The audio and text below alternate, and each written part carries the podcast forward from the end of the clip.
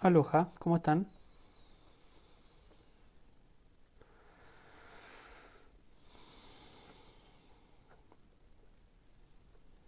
¿Cómo andan?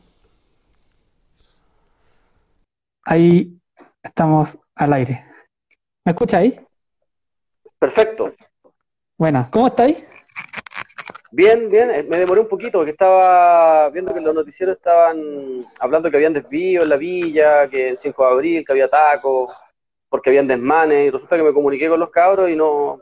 Hace mucho rato que están los milicos, los pacos llegaron allá, pero pero no ha habido ningún no ha habido ninguna barricada todavía. Sí, seguramente se vienen protestas porque los pacos y los milicos están están provocando a la gente eh, lo están eh, molestando, entonces seguramente la gente va, va a reaccionar en algún momento. Pero no es lo que se está diciendo en los noticieros que, que la gente salió a protestar y que hay barricadas y por eso hay desvío el 5 de abril. Falso, para variar. Chicos, están... Bueno, la hormiga ahora está, por ejemplo, la gente está, eh, no estaba protestando, estaba celebrando. Eso es lo que estaba haciendo. Claro, Y ahora los pacos y los milicos así a, a- en el fondo a puro intimidar porque no están ni ahí con la gente, no van a cuidar nunca y cuando la gente está feliz sale un rato, que tampoco es necesario, si la gente anda, con- por ejemplo, con cubreboca o con mascarilla y mantiene un metro de distancia, tampoco nadie se va a contagiar de coronavirus, ¿cachai? No es como que va a quedar en el aire en, en 28 millones de kilómetros cuadrados de aire puro y, y así que es pura represión nomás, pues no tienen ninguna excusa. así ¿Y es, cómo pues, la con tu-. Dale. Estoy, estoy pensando, estoy planificando qué hacer con mi 10%. pues. Yo creo que... Estamos, Ah, ¿qué, vamos, ¿Qué vamos a hacer con, con las 20 lucas que tenemos en la FP? tú nos debías un asado. Yo reitero Ojo, mi... ojo, ojo, ojo, sí, po. Yo lo voy a pagar. Asado en vienesa, sí, po. Pero, y para los veganos en, y para los veganos en pimentón. Pero mm, lo, lo, lo claro es que, bueno, este martes o este lunes debería llegar a, mm, al Senado eh, el proyecto para ser votado. Y ahí tú sabéis que es más complejo porque si la Cámara de Diputados ya es conservadora, ya es, es bastante burguesa y representa muchas empresas, eh, el Senado es peor. El Senado es mucho más Sí. conservador, el Senado con menos eh, la cantidad de integrantes, pero está mucho más representada ahí la empresa, las grandes empresas en este caso, que son las más preocupadas hoy día por, por el tema de, del, del retiro del 10%. Que finalmente, bueno, nos demoramos un poquito porque estábamos viendo ahí la opinión de Fundación Sol, que para variar ahí los capos dejaron eh, en claro de cómo funciona y cómo, ha- cómo debería funcionar esto y cómo está funcionando hasta hoy día el tema de la FP y, to- y está tratando de mitificar varias cosas, varias cosas que tienen que ver con, con que, por ejemplo, una, uno de los grandes argumentos de, de los capitales es que se va a mover mucho dinero y bla, bla. Y ellos explicaban de que en, en- de repente en una semana, cuando tú te trasladas de, de fondo, cuando te cambias de, de, letra, por así decirlo, se mueven muchos, eh, miles y miles de millones. Incluso él decía que, se- eh, eh, Marco en este caso, Marcos Kremerman, decía que se mueven más millones que retirar el 10% de, de los fondos. Entonces, no es algo nuevo, no es algo que no pueda ocurrir. Es, es parte nomás de los pretextos que están tratando de meter. Eh, nosotros lo hemos estado conversando, ¿cierto? Nosotros hemos estado conversando que, si bien es cierto, para nosotros las dos opciones eh, son muy malas, eh, porque las dos- en las dos opciones terminamos nosotros financiando la crisis. Eh, si bien es cierto, políticamente podíamos eh, golpear a la FP, políticamente, porque lo que hay que entender acá es que este 10% es nada, o sea, acá hay que seguir, esto debería ser el puntapié inicial para un, un nivel de organización que nos permita seguir pegándole a la FP, seguir eh, eh, buscando eh, y tratando de darle solución a las demás demandas sociales. Eh, no como lo que se está tratando de presentar hoy día, que pareciera que fuera una solución, ¿no? Una solución a algo y sabemos que, que ese 10% no, No soluciona nada. Primero, tenemos que derribar la FP y que ah, exista un nuevo, eh, o sea, que exista por fin un sistema de pensiones que no existe en Chile. Eh, lo que existe en Chile son cajas pequeñas que sirven de, de- de liquidez para que los grandes capitales puedan invertir en, en sus negocios, puedan realizar negocios redondos, en, los- en donde no pierden nunca lucas. Pero eso debería ser el, pun- el, punta- el puntapié inicial, como les gusta decir a los futboleros, para poder eh, empezar de nuevo eh, a reclamar por lo nuestro. Si acá tenemos que ir por todo, acá no es ni el 10%, ni, ni, ni el Congreso, como se está tratando de mostrar hoy día, que nos reíamos hoy día con el capucha, porque muchos congresistas, así como ahora sí que el Congreso se está poniendo las pilas, ahora sí que la gente nos va a mirar bien, decían. ¿De dónde? Sí, pues, al final lo están por primera vez en cuántos meses realmente están votando por algo que a la gente ni siquiera le convenga, sino que le interesa. ¿Cachai?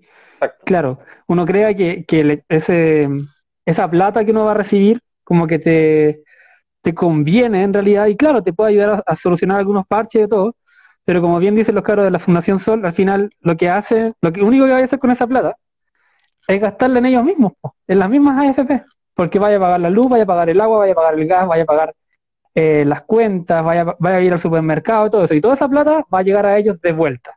¿Cachai? Entonces al final es nefasto es nefasta la solución. Pues lo, único que tenemos que hacer es, seguir presionando y que realmente cambie el sistema de pensiones, porque tampoco es primera vez que se retira el 10%, lo que pasa es que es primera vez que se hace una parafernalia con respecto a eso, pero ciertamente ya se ha hecho varias veces y nunca nadie ha dicho nada, ni nadie ha reclamado ni nada, porque como era para los empresarios, pero ahora reclaman porque a la gente le va a llegar la liquidez directamente. Pero aún así, igual les conviene, igual les conviene y no va a cambiar el sistema de pensiones. De hecho, lo, más parecido como a un mini cambio en esta reforma constitucional era el, segundo punto, ¿cierto? Que no se votó al final, que era el punto que decía que al final se, tenía que reemplazar, esa plata la tenía que volver a meter el Estado a la AFP. Y eso no se, eso no se aprobó. Y quizás eso podría haber dado como el pie a cambiar algo, quizás, o hacer un nuevo fondo, un fondo solidario, qué sé yo, pero al final ni siquiera lo cambiaron. Entonces, ¿qué pasa? Siguen la FB tal como están, y ahora se va a sacar el 10% y ahí veremos qué pasa. Y hay un montón de casos que están como bien a la deriva también, ¿cierto? Como por ejemplo, eh, ¿qué pasa con los adultos mayores? ¿Van a poder ellos sacar la plata? Eh, ¿Qué pasa con mm, la gente? Los que, están, los que están jubilados no. ¿Cachai? Y eso, y eso quizás son las personas que más lo necesitan porque son las que tienen menos plata. Recordemos que la línea de la pobreza en Chile son como 105 lucas, que el pilar solidario ahora son 130, que recién subió hace pocos meses. Entonces la gente está pero al borde del límite de la pobreza extrema, porque el límite de la pobreza está menos en 405 lucas para una familia de, cuatro, de cinco personas, de cuatro personas. Entonces, ¿qué quieren que les diga? O sea, no, las cifras, las cifras no cuadran por ningún lado. O sea, lo único que está claro es que tiene que cambiar el sistema de pensiones y, como tú decís, ser un, sistema de pensiones y no estar así como, como, como la pintan ahora, que no, tenemos el mejor sistema de pensiones del planeta Tierra y bueno, ya vemos que no es así, ¿cierto? Exactamente, En, eso estamos completamente de acuerdo. Acá, eh, primero, desmitificar varias cosas. O sea, acá lo que nosotros estamos haciendo es un golpe político a la AFP, un golpe político a los empresarios, a los dueños del país. Y eso hay que tenerlo claro, pero esto en ningún caso es la solución de nada. Eh, todo lo contrario, como decís tú, se vuelve a reinvertir la plata en sus mismos negocios, o sea, en los supermercados porque la gente está pasando hambre principalmente. Entonces se vuelve la plata a los mismos accionistas de la FP, ¿no? Y ellos lo saben. Y como decís tú, ahora hablan. Y ahora dicen que se le está metiendo la mano al bolsillo de la gente, pero resulta que uno dice, bueno, pero hace tres meses atrás no tuvieron ningún problema en que la gente recurriera al seguro de cesantía, que es de los trabajadores, para financiar tres o cuatro meses de, crisis. Entonces ahora dicen que hay que, y ahora se, espantan porque dicen que se le está metiendo la, mano o al bolsillo, los, está metiendo la mano al bolsillo de los trabajadores. Entonces es una contradicción constante. Y lo otro que tú, tú diste un punto muy importante, hay que recordar que la AFP y los fondos de los trabajadores han ido miles de veces, millones de veces al rescate de las grandes empresas. Las grandes empresas por intermedio de la AFP han salvado, han realizado un montón de negocios y ahí nunca nadie dice nada. lo otro es que finalmente eh, uno, una de las cosas más importantes que nosotros tenemos que tener siempre en claro es que hay un montón de plata que está dando vuelta. Hay un montón de plata que, por ejemplo, se le pide a los bancos y esa, esa es plata nuestra. Esos son los bonos que se, que, que se le compran al Estado por parte de las grandes empresas. El Estado vende bonos para que después los bancos nos presten plata a nosotros por intermedio de créditos. Créditos que después nos cobran tres o cuatro veces para casa, para auto y para un sinfín de cosas. Entonces es una cuestión totalmente absurda. Si ese es el punto, eso es lo de fondo, ¿no? Es una cuestión totalmente absurda de un sistema que lo único que hace es realizar un robo al trabajador y a la trabajadora legal. O sea, está avalado por las leyes, está avalado por un Estado, está avalado por, por Congreso, por las instituciones que, representan esta institucionalidad. Entonces, eh, claramente lo que hay que entender es que en esto nosotros lo que estamos haciendo es darle un golpe, es darle un golpe, un pequeño golpe, por así decirlo, a, la FP, y eso yo no estoy en desacuerdo con eso, pero sí estoy en, acuerdo con Capucha en que esta cuestión no es ninguna solución esto no es más que pasarnos plata para después ir a devolvérsela en algún tipo de negocio a ellos, y hay que estar claro en eso. Acá no se trata de ser pesimista, no, pero hay que estar claro en eso. O sea, eh, no se trata de ser pesimista ni de ser eh, estar mirando todo negativo, no, se trata de mirar las cosas como son.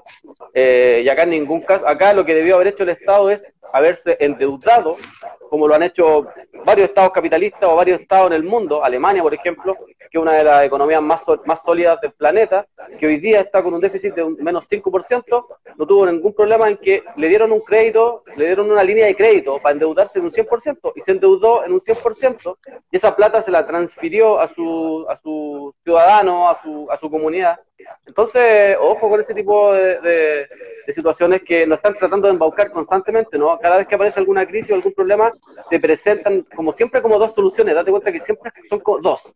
Nunca hay tres, ni cuatro, ni cinco. No, siempre hay dos. Y en esas dos siempre nos cagan. Siempre, eh, si tú te ponías a analizar, siempre es como, puta, y la gente al final termina yéndose por el mal menor, ¿no? Una cuestión que como que ya constantemente nos están inculcando culturalmente, como que hay que estar constantemente eligiendo el mal menor. Y agradeceles, y pégate en el pecho, y ponete a correr como Naruto, y todas esas weas mulas que hacen, Para tratar de embaucar, ¿no? Sí, porque resulta que el argumento de esta supuesta oposición hoy día, y que era lo más en común que tenían, era como, oye, si, si hoy día votan contra el proyecto, va, va, a quedar, se va a quemar Chile, ¿cachai? Va a salir la gente a la calle. O sea, lo que estáis haciendo, ¿por qué no, te, no, no, no, no transparentáis? Y lo que estáis tratando de hacer es salvar la institucionalidad. Estáis tratando de salvar, o sea, con eso, con ese argumento, lo que tú decías es salvar a Piñera. Porque el argumento, yo creo que de más sentido común era, ¿saben qué? Hoy día voten a favor de ese proyecto porque la gente tiene hambre, pero hay que seguir cambiando esto. ¿Cachai? Porque la gente está totalmente aburrida. Uno veía ayer yo no pensé que iba a aprender tanto, pensé que iba a salir un poco de gente a cacerolar, pero de repente uno vio que esta cuestión prendió, muy parecido a un tufillo, muy parecido a lo del 18 de octubre, y resulta que eh, tampoco no tuvieron ningún problema en sacar los milicos, los pacos a la calle, reprimiendo a la gente sin ningún problema, tirándole balazo a quemarropa, y eso va a seguir pasando si es que no nos organizamos y si, es que no entendemos que cada cambio que queramos hacer eh, eh, no va a correr por cuenta del Congreso. O sea, los cambios reales van a correr por cuenta del pueblo, no van a correr jamás, porque de hecho, si uno hace, hace el historial para atrás, y uno revisa eh, la influencia del Congreso en la institucionalidad, no tiene mayor influencia. No existe mayor influencia del Congreso en una institucionalidad. Jamás la ha existido. No, no, no se ha producido ningún cambio estructural desde el Congreso, jamás. Eh, entonces, y de hecho esto es por presión social. Yo creo que lo que cambia la votación hoy día es lo que sucedió ayer en la noche. O sea, claramente, totalmente, lo que hicieron ayer, cabros, lo que hicieron ayer en la noche fue decir, ¿sabes qué? Para que este hueón pague el asado, vamos a salir todos a protestar por todo Chile. Ah, para que estos hueones cambien el voto y este otro hueón pague el asado. Que... Porque yo, yo veía, y ojo que todavía falta, sí, pues, yo veía que esto eh, no tenía por dónde yo veía de verdad que esto no tenía no tenía por dónde, pero pero ahí una prueba más de que cada vez que la gente sale a protestar y, y además sale a protestar con fuerza, ¿no? Sale a protestar con barricadas, sale a protestar con gritos, o sea, se hace sentir la voz del pueblo, eh, eso es una presión. Eh, y, la presión social es súper importante en los cambios que nosotros queremos y que estamos buscando hace tanto rato. Pues, o sea, es importante recordar eso. Ojalá que, que cuando, si es que se llega a aprobar este 10%, que la gente no se vaya para la casa. Eso es súper importante, que la gente tenga súper en claro que hay que seguir, que esto debería ser el puntapié inicial porque del 18 de octubre no se había, no se había producido ningún cambio, ¿no? O sea, si uno hace el análisis como que no se había producido ningún cambio. Este tampoco es un cambio muy profundo, es, una pincelada, ¿no? Pero nosotros, nosotros queremos y tenemos queremos y tenemos que ir por todo. O sea, eso yo creo que es súper importante recalcarlo siempre. Sí, pues, y es súper importante entender que, eh, porque hay gente que como que no entiende bien esa noción, pues dice, pero ¿cómo no va a cambiar la AFP? Y esto es súper simbólico y súper importante, qué sé yo. Pero hay un, hay un, punto clave que es que las AFP son la piedra angular de todo el movimiento, de todo el, sistema neoliberal chileno. Son la piedra angular. Es de ahí de donde parte todo. Entonces, si, tú cambias las AFP, se cae todo, se desbarata todo, colapsa el sistema chileno. Y eso, como vimos el lunes, los empresarios no están dispuestos a transar eso. O sea, está claro, o sea, les faltó, les faltó qué más, les faltó que salir un milico a hablar alguna wea. Lo único que faltó el lunes, ¿cierto? Porque están, están listos, están cuadrados, ya están, ya están diciendo, oye, la estabilidad democrática y la crisis, pues se viene una crisis institucional y que no sé qué, pero es como, oye, estamos en crisis institucional, bueno, hace muchos años, pero ahora desde el 18 de octubre ya se nota, la, la crisis tiene nombre de institucional. Y ahora me decís que ahora puede crecer otra nueva crisis institucional dentro de la crisis institucional. Es como, no, pues, bueno, te están cagando la risa al final. Po. Entonces hay que entender que eso, que, que esto no es un cambio estructural o algún tipo de cambio dentro del sistema de FP o el, cambio el sistema capitalista chileno, sino que todo lo contrario, están perpetuando, perpetuando el sistema de AFPs, que yo creo que igual lo van a cambiar, ¿cachai? Algo va a salir, pero va a ser paulatino, va a ser transado como siempre dentro del Congreso y las cuatro paredes de siempre, van a hacer un acuerdo por la paz probablemente. Tan puro, claro, que como acá dice acá, eh, Clauro dice, sí, pues están solo amenazándonos. Exactamente, pues, ¿cachai? Es como eso, es como la amenaza y también dándose como un poco de esperanza y de, y de color a ellos mismos, pues, porque están diciendo, ahora todo el mundo está saliendo, bueno, ¿viste? Desde el Congreso se pueden hacer, eh, eh, se pueden hacer cosas importantes, para cambios importantes hacia la gente. No, es que en realidad esto es lo más cercano a la democracia que ha habido y no sé qué, es como, weón, ¿de qué democracia estamos hablando? Está lleno de milicos y pacos en todas las calles. Hay toques de queda todos los días de hace meses. ¿Qué democracia es esa? No puede ser más falso. Y es como, y de hecho es tanto así que como que a la gente se le olvida que hay milicos, como que ya es una constante así, ¿cachai? Y no puede ser, pues no es normal, no es normal. Se normaliza. Exactamente. Sí, yo, otro punto que diste ahí que yo creo que es súper importante de recalcarle a, algunos populistas y algunos demagogos que andan hablando ahí de, democracia, que esto es lo más cercano a la democracia. Eh, ahí aparecen todos los amarillismos, porque Resulta que esto no tiene nada de democracia. Eh, hay que solamente ver de la forma en que se votó. Estáis hablando de un Congreso que ha estado prácticamente, a ver, octubre, noviembre, diciembre, enero, febrero, marzo, abril, mayo, junio, julio. Casi nueve meses eh, solamente sacando leyes contra el movimiento popular. Ley anticapucha, ley de protección del seguro de desempleo, la ley que sacaron contra los trabajadores honorarios, la ley de inteligencia que se está, se está tramitando, eh, un montón de proyectos pequeños, por ejemplo, como el que no se puede, los sindicatos no tienen ningún tipo de fuerza para poder em, realizar huelgas de aquí hasta diciembre, por ejemplo. Toque de queda en estado de emergencia, en el cual el estado de emergencia simplemente ha servido para criminalizar al, al movimiento popular porque eh, estas cuarentenas, estas supuestas cuarentenas, han servido solamente para encarcelar pobres. Hay pobres, hay gente pobre encarcelada por la cuarentena, porque salió a protestar por hambre o porque simplemente iba al trabajo. Entonces, cuando alguien te dice, te habla de que esto es lo más cercano o que nos estamos acercando de verdad a una democracia, es para la risa. Es muy para la risa porque eh, ¿cómo vaya a vivir, en, cómo le vaya a llamar democracia a un, a un lugar, a un territorio en el cual un grupito pequeño tiene todo, absolutamente todo, y que cada vez que tú le querés realizar un cambio y le estáis pidiendo, oye, ¿por qué no repartí un poco para todo? Te salen a amenazar con milico, salen a amenazar con eh, carabineros.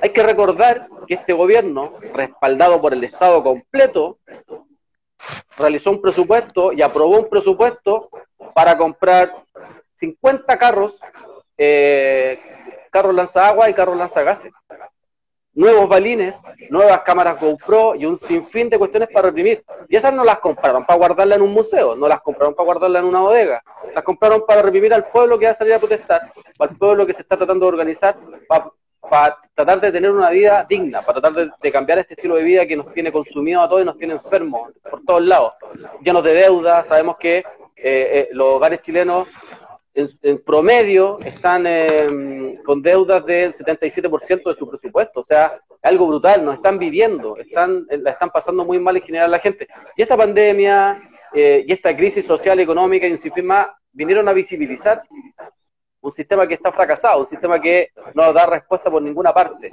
Y el Congreso es parte de eso, así que no nos vengan a embolar la, la perdiz con que el Congreso ahora sirve, porque resulta que en el Congreso está Girardi, está eh, y siempre me acuerdo eso porque es tan nefasto, pero está Moreira, está Barriselberger, está Ena Bombaer, o sea, tenemos una, una, una, casta política que además se tiene que ir, que no son ellos quienes tienen que estar a cargo de un, de un plebiscito, no son ellos los que tienen que, estar a cargo de ninguna ley, porque son los mismos que han estado 40 años o 30 años eh, cargándonos con un montón de leyes que solamente nos han perjudicado. Se han encargado simplemente de quitarles derecho a los trabajadores, de quitarle derecho a la, comunidad, constantemente con sus leyes, de reprimirlas. Cada vez hay más gente en las cárceles en Chile y, y, las cárceles están llenas de pobres. O sea, no hay buenos ricos, que son los que más roban en el país. Y eso es una clara, eh, un claro indicio de que estos tipos no tienen ningún problema, ¿cachai? Entonces no nos vengan a embolar la perdiz que ahora son buenitos y, que, bueno, y que hay que celebrar, porque de partida no se pasen de listos. Esa plata que están ustedes tratando son es nuestra plata, no es su plata. O sea, que ustedes con suerte han trabajado, trabajan dos, dos horas o tres horas, eh, trabajan de lunes a viernes, ganan millones, no cotizan, tienen un montón de garantías, garantías que además se las pagamos nosotros. Y hoy día se sienten con la libertad para celebrar que esto es un triunfo del pueblo, cuando esa plata es de la gente, esa plata es de las personas. Y lo otro, nosotros insistimos, esto es un golpe político y con eso estamos. O sea, eso es, pero no es más que eso. No es ni la solución, ni es, ni la, ni la panacea, ni el renacer de un Congreso absolutamente corrupto. Y los que no son corruptos constantemente se están cuadrando con la institucionalidad, porque hay que dicen que hay que proteger a las autoridades, ah, que hay que salvar la institucionalidad, constantemente. O simplemente hablan de transformación de las instituciones, manteniendo las mismas. ¿cachai? Ah, al Sename le cambiamos el nombre y con eso estamos. Eh, entonces, eh, es como quieren cambiar el capitalismo o quieren eh, reemplazar el capitalismo con más capitalismo. O sea, no, no hermano, no, no hermana, no, no les creemos, eh, no nos vengan a volar la perdiz con ese, tipo de cuestiones, no vengan a decir que tenemos que irnos para la casa porque ahora se va viniéndose un plebiscito. No, vamos, hay que salir a la calle y hay que organizarse antes de salir a la calle, porque estos tipos van a ocupar todo lo que compraron, todo lo que, eh, todo lo que invirtieron. Han invertido más de 10 mil millones solamente en represión. ¿Cachai? 12 mil millones, mira la, paradoja, 12 mil 12 millones lo invirtieron supuestamente para ir en ayuda de la gente. De esos 12 mil millones, 8 mil son para las empresas, para salvar empresas, LATAM, forestales y un montón de empresas más, para pagar deuda. Y lo otro, y el resto es para la gente. Y el resto, además, no le está llegando a la gente. Porque esto, bueno, además, son unos raja Cada vez que hablan de bonos y de cajas de mercadería, los buenos le ponen requisitos, ¿cachai? O sea, para comer tenéis que tener el requisito. Primero era que teníamos que ser los más pobres del mundo, o sea, el más pobre es iba a recibir un bono de 65 lucas y luego de 100 lucas, que fue un acuerdo que llegaron porque ya le estaba quedando la cagada. Eh, y teníamos que aplaudirlo, pues. según la Pepa Hoffman teníamos que pegarnos en el pecho y teníamos que darle las gracias, porque nos estaban devolviendo nuestros impuestos. Claro. Bueno, en el segundo bono que propone el gobierno, por eso nosotros decimos que las dos propuestas son malas, en el segundo bono que, que propone el gobierno, más, a ver, el 77% de las personas gana menos de 550 lucas. Sí, yo estuve sacando la, cuenta de eso. El porcentaje de personas que solamente por sueldo, que solamente por sueldo iba a recibir ese super bono de 500 lucas, era el 8% de los trabajadores asalariados, que son los que se cuenta que tienen esas lucas, entre 500, 1000 y un millón. Pero de ese 8%, la condición también es que te haya disminuido el, sueldo y que no sé qué, que no sé cuánto. Pongámosle que al final de ese 8% de personas, que ni siquiera quizás necesitan tanto la plata como el resto del 70% restante de la población, de ese 8%, no sé, como el 2% va a recibir ese sueldo, ese bono de 500 lucas. Da. Entonces, el 2% de la estadística, 2%, ¿de qué, ¿de qué soluciona qué? Y claro, y el superpréstamo más que más encima redujeron, porque era más plata al principio, después dijeron, no, y ya, pero igual le podemos dar un bono de cachai y, disminuimos el préstamo. Un préstamo, o sea, ya es como niveles de... Sí, podíais, pedir un, préstamo blando que creo que fluctuaba en los 2.600.000 en un principio, que fue la, propuesta del 8 de julio. Y de esos, de esos 2.600.000, eh, 650.000 pesos los ponía el Estado. O sea, tú le tenías que devolver 1.900.000. Pero hoy día lo que hicieron fue prestarte eh, 2 millones, eso, eso bajó a 2 millones 4 más o menos. Porque el Estado, lo que dijo Piñera es que el Estado le presta a la gente 500 mil pesos y podéis pedir un crédito de un millón nueve. O sea, además es menos plata. Eh, y además tiene que ver conseguir sobreendeudando a la gente. Entonces, las dos propuestas, y eso es lo que uno tiene que estar ojo en este tipo de cosas, y yo creo que para todos, todos tenemos que, puta, si alguien cachó que había una hueá rara, como lo hace, por ejemplo, Fundación SOS, que dijo el tiro, no, acá hay un error, y acá nos están cagando, y, no, y, ¿cachai? transmiten esa información para todos. Yo creo que si hay gente que se da cuenta de eso, pues hay gente, en el, sobre todo en el pueblo, que está tan eh, eh, siempre está tan ávida de, estar ahí, de mirar, ¿cachai? De, de, ver las cosas por, las que nos, están engañando constantemente, que esas, cosas apenas uno se da cuenta tiene que difundirlas. Eh, entonces, lo, que nosotros tenemos que decir es que las dos propuestas que ellos instalan, que ellos nos proponen, son dos propuestas malas. Son dos propuestas que finalmente el pueblo siempre termina primero o sobreendeudado, o sea, sosteniendo la crisis a, a, a causa del endeudamiento, y la otra es retirar sus lucas, su esfuerzo de 10, 20, 30, 40 años para eh, sostener esta crisis. Es como que pasamos de, yo, lo veo así, y me lo dijo alguien el otro día, es como de, pasamos del NOMA FP a FP, a FP, a FP, préstame platita, ¿cachai? Y se transforma como una especie de prestamista en el cual vamos a poder, vamos a tener que estar solventando cada crisis que venga. O, o cada vez que se les pare el hoyo, así como, ah, ya, ahora está quedando la cara, ya. Saquen, retiren su plata y, y vivan con eso. ¿Cachai? Entonces, eso hay que, hay que estar ojo con eso. finalmente lo que ellos hacen es siempre presentarte, y es como, es como una hueá, por eso te lo decía en un principio, como cultural, ¿ah? Esta hueá dicotómica, blanco y negro, Bachelet Piñera, ¿te acordáis? Bachelet Piñera, exactamente. Eh, el apruebo, rechazo, y el pueblo ah. nunca participa en eso, nunca, nunca da opinión de lo que le parece al pueblo. O, o, que alguien venga y te diga, oye, ¿sabes que nosotros queremos saber si hay otra, hay otra propuesta, si hay otra opción de esto? Porque creemos que estas dos opciones son pésimas, son malas. Porque, claro, como lo decíamos en un principio, estamos de acuerdo con pegarle a la FP constantemente, peguémosle, peguémosle, eh, hasta votarla seguramente.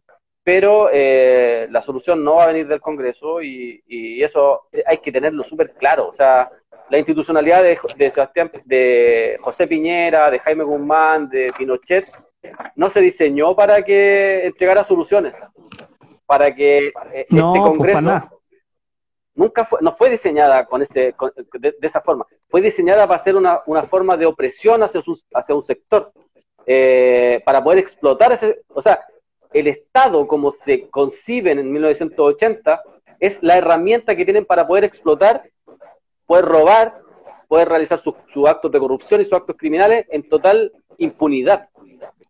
De que no les, por eso no hay, y es por eso mismo que en las cárceles no hay ricos, es por eso que no, nunca los vaya a ver eh, o, los vaya a ver en quiebra, por ejemplo, no, jamás vamos a ver a los mates, a las angelines en quiebra o pasando por algún tribunal, todo lo, todo lo contrario, vemos que se siguen enriqueciendo aún más a pesar de que todos los días cometen crímenes, a pesar de que todos los días son parte, además de crímenes. de hecho, por ejemplo, eh, hoy día mismo pues tenemos, tenemos a vista y paciencia de toda la humanidad chilena, tenemos ahí a Chalper, ¿cierto? Que vale Chilpe. Bueno, ese weón está, onda, está acusado por un compañero de su propio partido de cohecho. Que es una hueá grave. Que todos sabemos qué pasa, que eso es lógico, que todo el rato pasa, pero para que salga un hueón de tu propio partido a denunciarte ya porque es porque te, hay, te fuiste al chancho. Y más encima, estos hueones, al hueón lo llaman igual de todos los canales de la tele. Y, ni siquiera le preguntan por esas hueas, como le hacen seis, siete preguntas, y de, o de repente le hacen ya, le preguntan, oiga, ¿qué pena de esto? ¿Qué de esto? Y el se hace el weón, y los weones siguen saliendo en la tele, siguen hablando de, todo, de todo lo que quieren y siguen vendiendo su parada ideológica, ¿cachai? Y con total impunidad, pues el weón lo acaban de acusar de, lo acaban de acusar así formalmente, públicamente. Y el weón sigue saliendo en la tele, sigue dando opiniones, va a escribir una, seguramente una columna de opinión, ¿cachai? Hablando de la wea o hablando de otra cosa, y un, un referente moral y un honorable. Entonces, ese nivel de impunidad. Claro, un perseguido político. Entonces, ese nivel de impunidad, el nivel de impunidad que, que todos estos hueones tienen, pues, al final. Nadie, son, ninguno se libra de, esa hueá. Son todos impunes y, cualquier hueá que pase, puta, Jovino no lo pillan en hueás más tránfugas que la cresta. Bueno, ahí está en su casita, ¿cachai?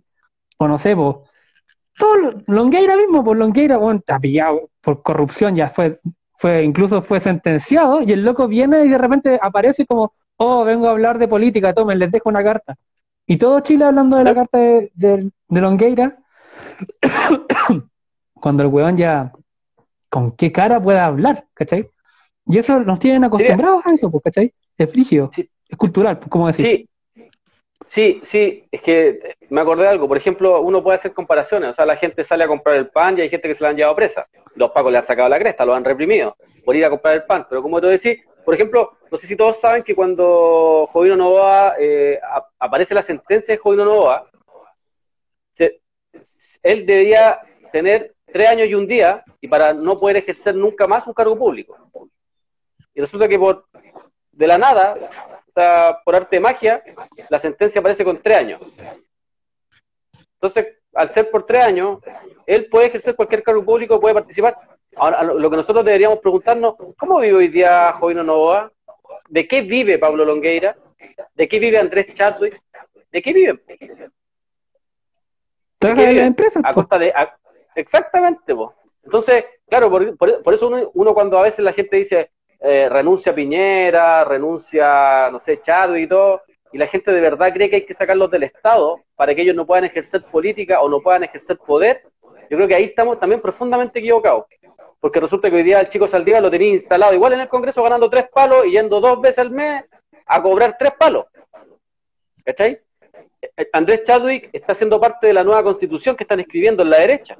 ¿Cachai? Que además se cuelgan los documentos de, de Michelle Bachelet. Entonces, seguramente va a ser una, una, una, están escribiendo una constitución neoliberal, no muy alejada de lo que vivimos hoy, de lo que vivimos hoy. Puede, incluso puede estar perdonándola, o sea, puede estar enmarcándola con un marco, valga la redundancia, con un marco legal que les permita aún, realizar aún más crímenes, ¿cachai? Eh, entonces hay que estar ojo con ese tipo de situaciones. No, no basta con que estos tipos salgan de los cargos públicos, hay que sacarlos de todos lados, hay que sacarlos de todos los, lugares. Bueno, para eso primero tenemos que organizarnos nosotros y, tratar de, planificar qué es lo que queremos, qué es lo que tenemos que hacer. Y luego sentarnos a exigir cosas. Yo, le contaba yo a la Inés el otro día que me encontré con un podcast por ahí de alguien que escribía, que hablaba de Clotario Bles. Y, leyendo un poquito más de Clotario, me encontré con una frase que es muy buena y que lo voy a decir cada vez que pueda. Él en el año 58-59 se para, se enoja con su, con su gente y con la izquierda de ese tiempo y les dice que no, que, que, se están transformando en un pliego de peticiones que, que no, y que no puede ser posible. Que, eso, eh, que el pueblo no se puede transformar en un pliego de peticiones, que esto no es transable. O sea, cuando uno va a la huelga general, cuando uno saca a un país a la calle a protestar, lo que tiene que hacer cuando lo llaman a sentarse es exigir. No, esta weá de negociar, no, tú te sentaste a exigir y si no te dan lo que tú quieres, sacáis a la gente no a la calle, te vais de nuevo a la calle hasta que te den lo que tú necesitáis. Porque acá no estamos hablando de cosas que son imposibles, no estamos hablando de cuestiones que de no sentido común, estamos hablando de educación de calidad, con ciertos parámetros, estamos hablando de salud digna para toda la gente, de que toda la gente tenga acceso, no a deuda, sino que acceso realmente a la vivienda, que la gente tenga pensiones dignas después de haber trabajado 30, 40, 50 años. O sea, estamos hablando de eso. No estamos hablando de que queremos comer langosta todos los días, no estamos hablando de que todos queremos un Mercedes-Benz, ni reloj Rolex, no estamos hablando de eso. ¿Cachai? No estamos hablando de eso. Y si alguien tiene un reloj Rolex, bueno, entonces que lo tenga todo Chile, pues, weón. Que lo tengan toda la gente que vive acá, pues. Que todo el mundo tenga acceso. Ese es el punto. Que si hay algo para alguien, tiene que, tiene que haber por todo. ¿Por qué hoy día hay algunos que lo veía, lo mirábamos el otro día y que a mí me pareció súper interesante? O sea, el día que, que cae nieve en un, en un sector de Santiago, hay gente que lo estaba disfrutando y hay otras y hay otras personas que estaban sufriendo y sufriendo mal, o sea, con su guagua mojándose, con neumonía en el hospital. Entonces, eso no es normal, no podemos normalizar ese tipo de situaciones. Entonces, para realizar esos cambios, lo primero que tenemos que hacer es organizarnos y ver qué, qué sociedad queremos, porque supuestamente todos vivimos acá. Y, y, según ellos, todos nacemos con la misma, eh, nacemos en, situación de igualdad y un montón de, de, de que nos dicen, pero sabemos que eso es, el papel, eso es, semántica, eh, tiene un montón de todo, pero lo que no tiene es realidad. Entonces, es muy chistoso cuando, y me cuelgo lo que decíamos delante, es muy chistoso cuando acá empiezan todos estos populistas a hablar de que eso es democracia, para allá tenemos que apuntar, en un país que es brutalmente desigual, en donde la gente se muere antes de llegar a un centro de salud, en donde la gente no tiene acceso a la salud, en donde la gente se muere en listas de espera. O sea, 22.000 personas en listas de espera entre 2015 y 2017, que fue brutal. En donde la gente, cuando pasa de tener trabajo a, pensiones, y se muere por eso, porque no tiene lucas para comprarse los remedios, por ejemplo, no tiene acceso a, tratamientos de salud y se muere por eso, eso es brutal. Cuando uno hoy día se entera de que Luxi, que todos estos personajes prácticamente tienen clínicas privadas dentro de sus casas, ¿ah? con, con, con, ventiladores mecánicos, ¿ah? con médicos de cabecera, o sea, porque ellos sí tienen acceso a eso. ¿Cuál fue su mérito de verdad? ¿Cuál fue su real aporte al país para ver qué, por qué se quedaron con los recursos del país? ¿Por qué se quedan con las mineras? ¿Por qué se quedan con las pesqueras? ¿Por qué se quedan con los árboles, las forestales? ¿Por qué reprimen al pueblo mapuche por tierras, por árboles? Entonces, ese tipo de cuestiones seguramente no se van a dar, no se van a solucionar en el Congreso, porque si hoy día estamos hablando, mira lo que dijiste tú delante, Capucha. Vamos a retirar el 10% para ir a comprarle y a devolverle las lucas a Polman en su Jumbo o a Walmart en el líder. Y a pesar de que estos buenos saben que la plata va a volver a ellos, mandan cartas de amenazando con una con que se está, se está desestabilizando la democracia, amenazando de que van a sacar a los milicos a la calle a matar, porque los milicos ya están en la calle, entonces seguramente la amenaza es que van a salir a matar. Si es que no nos cuadramos y si es que no... Que ya lo hacen más encima. O sea, imagínate, si les queremos quitar de verdad algo, ¿qué va a pasar? Si de verdad les queremos quitar algo para poder repartirlo para todos, ¿qué va a pasar ahí? Porque estamos hablando de que estamos, vamos a sacar nuestra plata, nuestra plata para poder gastarla en sus clínicas de gente que está enferma, en sus colegios, para pagar cuentas, en, su, en el dividendo, para pagarle a los bancos, en los arriendos, que, y finalmente la plata termina, va a terminar en ellos. Y a pesar de eso, nos amenazan diciendo que van a sacar a los milicos a la calle y que, se, y que por esa situación se está desestabilizando la democracia en Chile. Imagínate si queremos cambiar esto, si queremos cambiar la lógica, la lógica de un país capitalista que cada vez más desigual. Ahí nos van a salir a matar con todo. Entonces, lo que dice uno en esa realidad y en esa lógica es que uno de verdad tiene que eh, organizarse y entender de que estos locos están dispuestos a cualquier cosa con tal de no perder pero ni un centímetro, ni un milímetro de sus privilegios, no están dispuestos, no están dispuestos a perderlo. Entonces hay que arrebatárselo. Para arrebatárselo hay que organizarse, no va a bastar con... Yo estoy de acuerdo que hay que salir a protestar, pero si llenamos, no sé, la, Plaza de Dignidad con dos, millones de personas, pero ¿qué sale de ahí? Eso es lo que necesitamos. Una organización que, exactamente, necesitamos que esas dos millones de personas se organicen y tengan un, algo en común por lo menos. Sí, está claro que todos vamos, queremos diferentes situaciones, pero lo, común yo creo que debería ser un piso, ¿no? Que debería ser, no sé, lo que le decía yo, salud, educación, vivienda, pensiones, ¿no? Debería ser como el piso, pero para eso vamos a tener que ponerle, ¿cachai? Para eso vamos a tener que eh, sacar y, vamos a tener que exigir de verdad y vamos a tener que organizarnos bien, porque estos tipos no compraron represión para guardársela en una bodega, como te lo decía hace un rato. O sea, los artefactos que ellos se compran son para ocuparlos, y son para ocuparlos con el sector que han ocupado siempre, pues, el que han reprimido y han asesinado siempre. Sí, pues, y hay que tener en cuenta que al final esta weá de la institucionalidad y todo eso, la oposición que dice, como se llama a sí misma, como que podemos dividirla en realidad en dos partes. Pues está la oposición como política, que al final todo es político, pero vamos a llamarla así, como la oposición como de clase, digamos, entre ellos mismos, como la oposición política, al final no es oposición, es parte del mismo problema, es parte del mismo régimen, responde a los mismos intereses, se cuadra cuando, cuando está a punto de caer, la institucionalidad, ¿cachai? Entonces tenemos que entender que ese, esa oposición no sirve. De hecho, tú estabas hablando del Clotario Blespo. De hecho, como por esos años, en 58, 59, Clotario Bles lo acusaron, estos mismos partidos que andan ahora dando vueltas, que hablan de no sé qué, lo acusaron de vendido. Y cuando estaba exponiendo, ¿cierto? En el teatro, le empezaron a tirar eh, eh, moneda por vendido. Ellos mismos, los mismos weones. Y el se indignó, renunció, se fue y se fue a matar a su casa. Y fue un amigo a buscarlo y le quitó la pistola. Así tal cual, ¿cierto? Así es. Entonces, estos mismos weones que ahora hablan de que son la oposición, de no sé qué, no sé cuándo, en el momento en que pueden tener un ápice de política, de poder político, van y se traicionan a sí mismos con tal de mantener el status quo. ¿Cachai? O de adquirir un poco de esa tajada. ¿Qué pasó en el 90? Lo mismo. Al final, toda la gente estaba lista, habían armas, un montón de cosas. ¿Qué pasó? Los locos vienen y venden toda la torta y por un pedacito de la torta más encima los dejan afuera. Bueno, ah. ¿para qué hablar de la democracia cristiana? Mejor, eh, que mejor pues, que eso. Entonces, no, por la institucionalidad no va a cambiar nada. Si queremos una, una otra, otra demostración o otro ejemplo claro, bueno, ahí está Allende. Trató de cambiar las cosas por la institucionalidad donde quedó, bueno, ahí quedó muerto y con bombardeado y toda la gente desaparecía. ¿Y cuántos años de dictadura? 30 años de dictadura. 20 años de dictadura.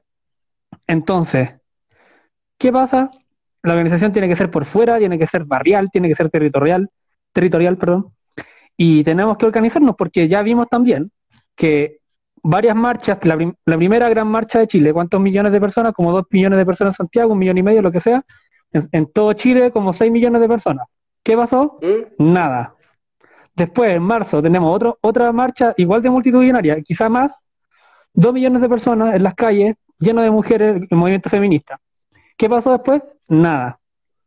Entonces está claro que marchar pacíficamente y todo eso no sirve de nada. ¿Por qué?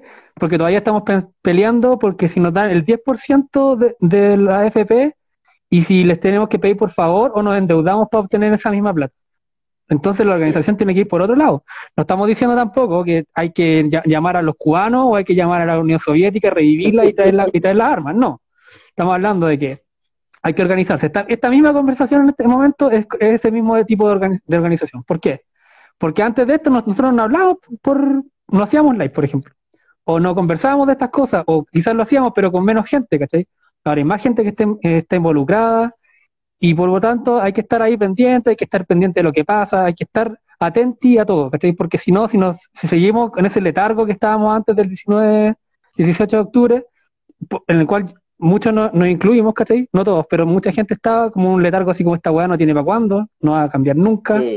Eh, todo el mundo es facho, Cas va a salir presidente, etcétera, etcétera. Bueno, ¿y qué pasa ahora? Cas nunca fue, eh, no todo el mundo es facho, eh, y la organización es posible, pues sí que hay que puro darle nomás y hay que tener en cuenta eso de que mientras no haya una organización, puedes sacar 10 millones de personas a la calle y no va a cambiar nada. Porque ellos tienen las armas y no están ni ahí con dar ni un pedazo de nada. Exactamente, exactamente. Creo que eso es lo principal. O sea, hay que seguir saliendo a la calle todo el rato, hay que seguir, hay que seguir agitando el territorio, pero claramente el territorio también se debe agitar, se debe organizar, porque si no vamos, nos vamos a llenar de, de cabros carne cañón, nos vamos a llenar de mártires, y la verdad es que no queremos mártires, si ya tenemos demasiado, o sea, son muchos los muertos, son muchos los asesinados, son muchos los torturados, son muchos los desaparecidos en, en toda la historia. Ayer me ayer hablaba con unos compañeros argentinos y me decían que, el Chile había estado con un letargo y bla, bla, bla. Y yo le decía, ¿sabéis qué? Cuando uno empieza como, le da por buscar historia para atrás y uno busca, y Chile sí tiene una historia rica, rica en lucha, en organizarse, en poder. Entonces, porque por ejemplo, uno dice, bueno, me podría quedar con, la frase de que a Chile eh, han salido 23 o 24 veces a asesinar al pueblo organizado pero resulta que uno empieza a buscar más y se da cuenta que esas 23 o 24 veces que salen a matar al pueblo, no salen a matar porque el pueblo políticamente había derrotado a la burguesía. Sí, políticamente ya la burguesía no tenía otro, otro espacio, no tenía otro. Y lamentablemente el error histórico era no tener cómo defenderse de la burguesía. No tener cómo defenderse de estos criminales que constantemente cuando se ven derrotados o se ven apresurados o se ven que ya no tienen cómo responder, que ya sus respuestas son tan eh, eh, patéticas, que finalmente no tienen ningún problema en decirle ya, carabinero a la calle, milico a la calle, y ya, ya, ya, y asesinar a los que haya que asesinar para que esta cuestión no siga creciendo. Porque políticamente son derrotados, entonces recurren siempre a la arma. Entonces, ¿qué tenemos que hacer nosotros? Volver a organizarnos como se han organizado en la historia los compañeros, como se han organizado en la historia los sindicatos, rescatar lo mejor de eso, pero además tener una pata que tiene que ver con defenderse hay que legitimar nuestra violencia. O sea, si me vienen a matar, tengo todo el derecho a defenderme, que es lo que dicen, por ejemplo, en Estados Unidos los negros hoy día. están armados y dicen, bueno, si los blancos nos vienen a disparar, no estamos armados hoy día, nos vamos a defender. Ya no nos van a venir a matar tan fácil como otras veces.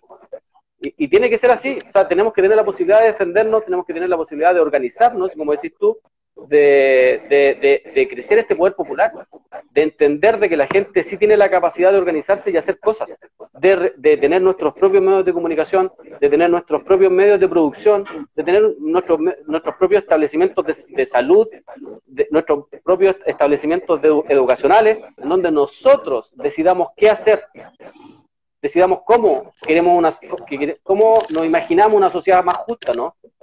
Eso, y, seguramente, y eso habrá, habrá, que, habrá que ver cómo lo defendemos. porque no, le, no nos va a pasar como a la sociedad de la igualdad, que se tratan de aislar, creyendo inocentemente de que se podían aislar y podían tener su propia sociedad.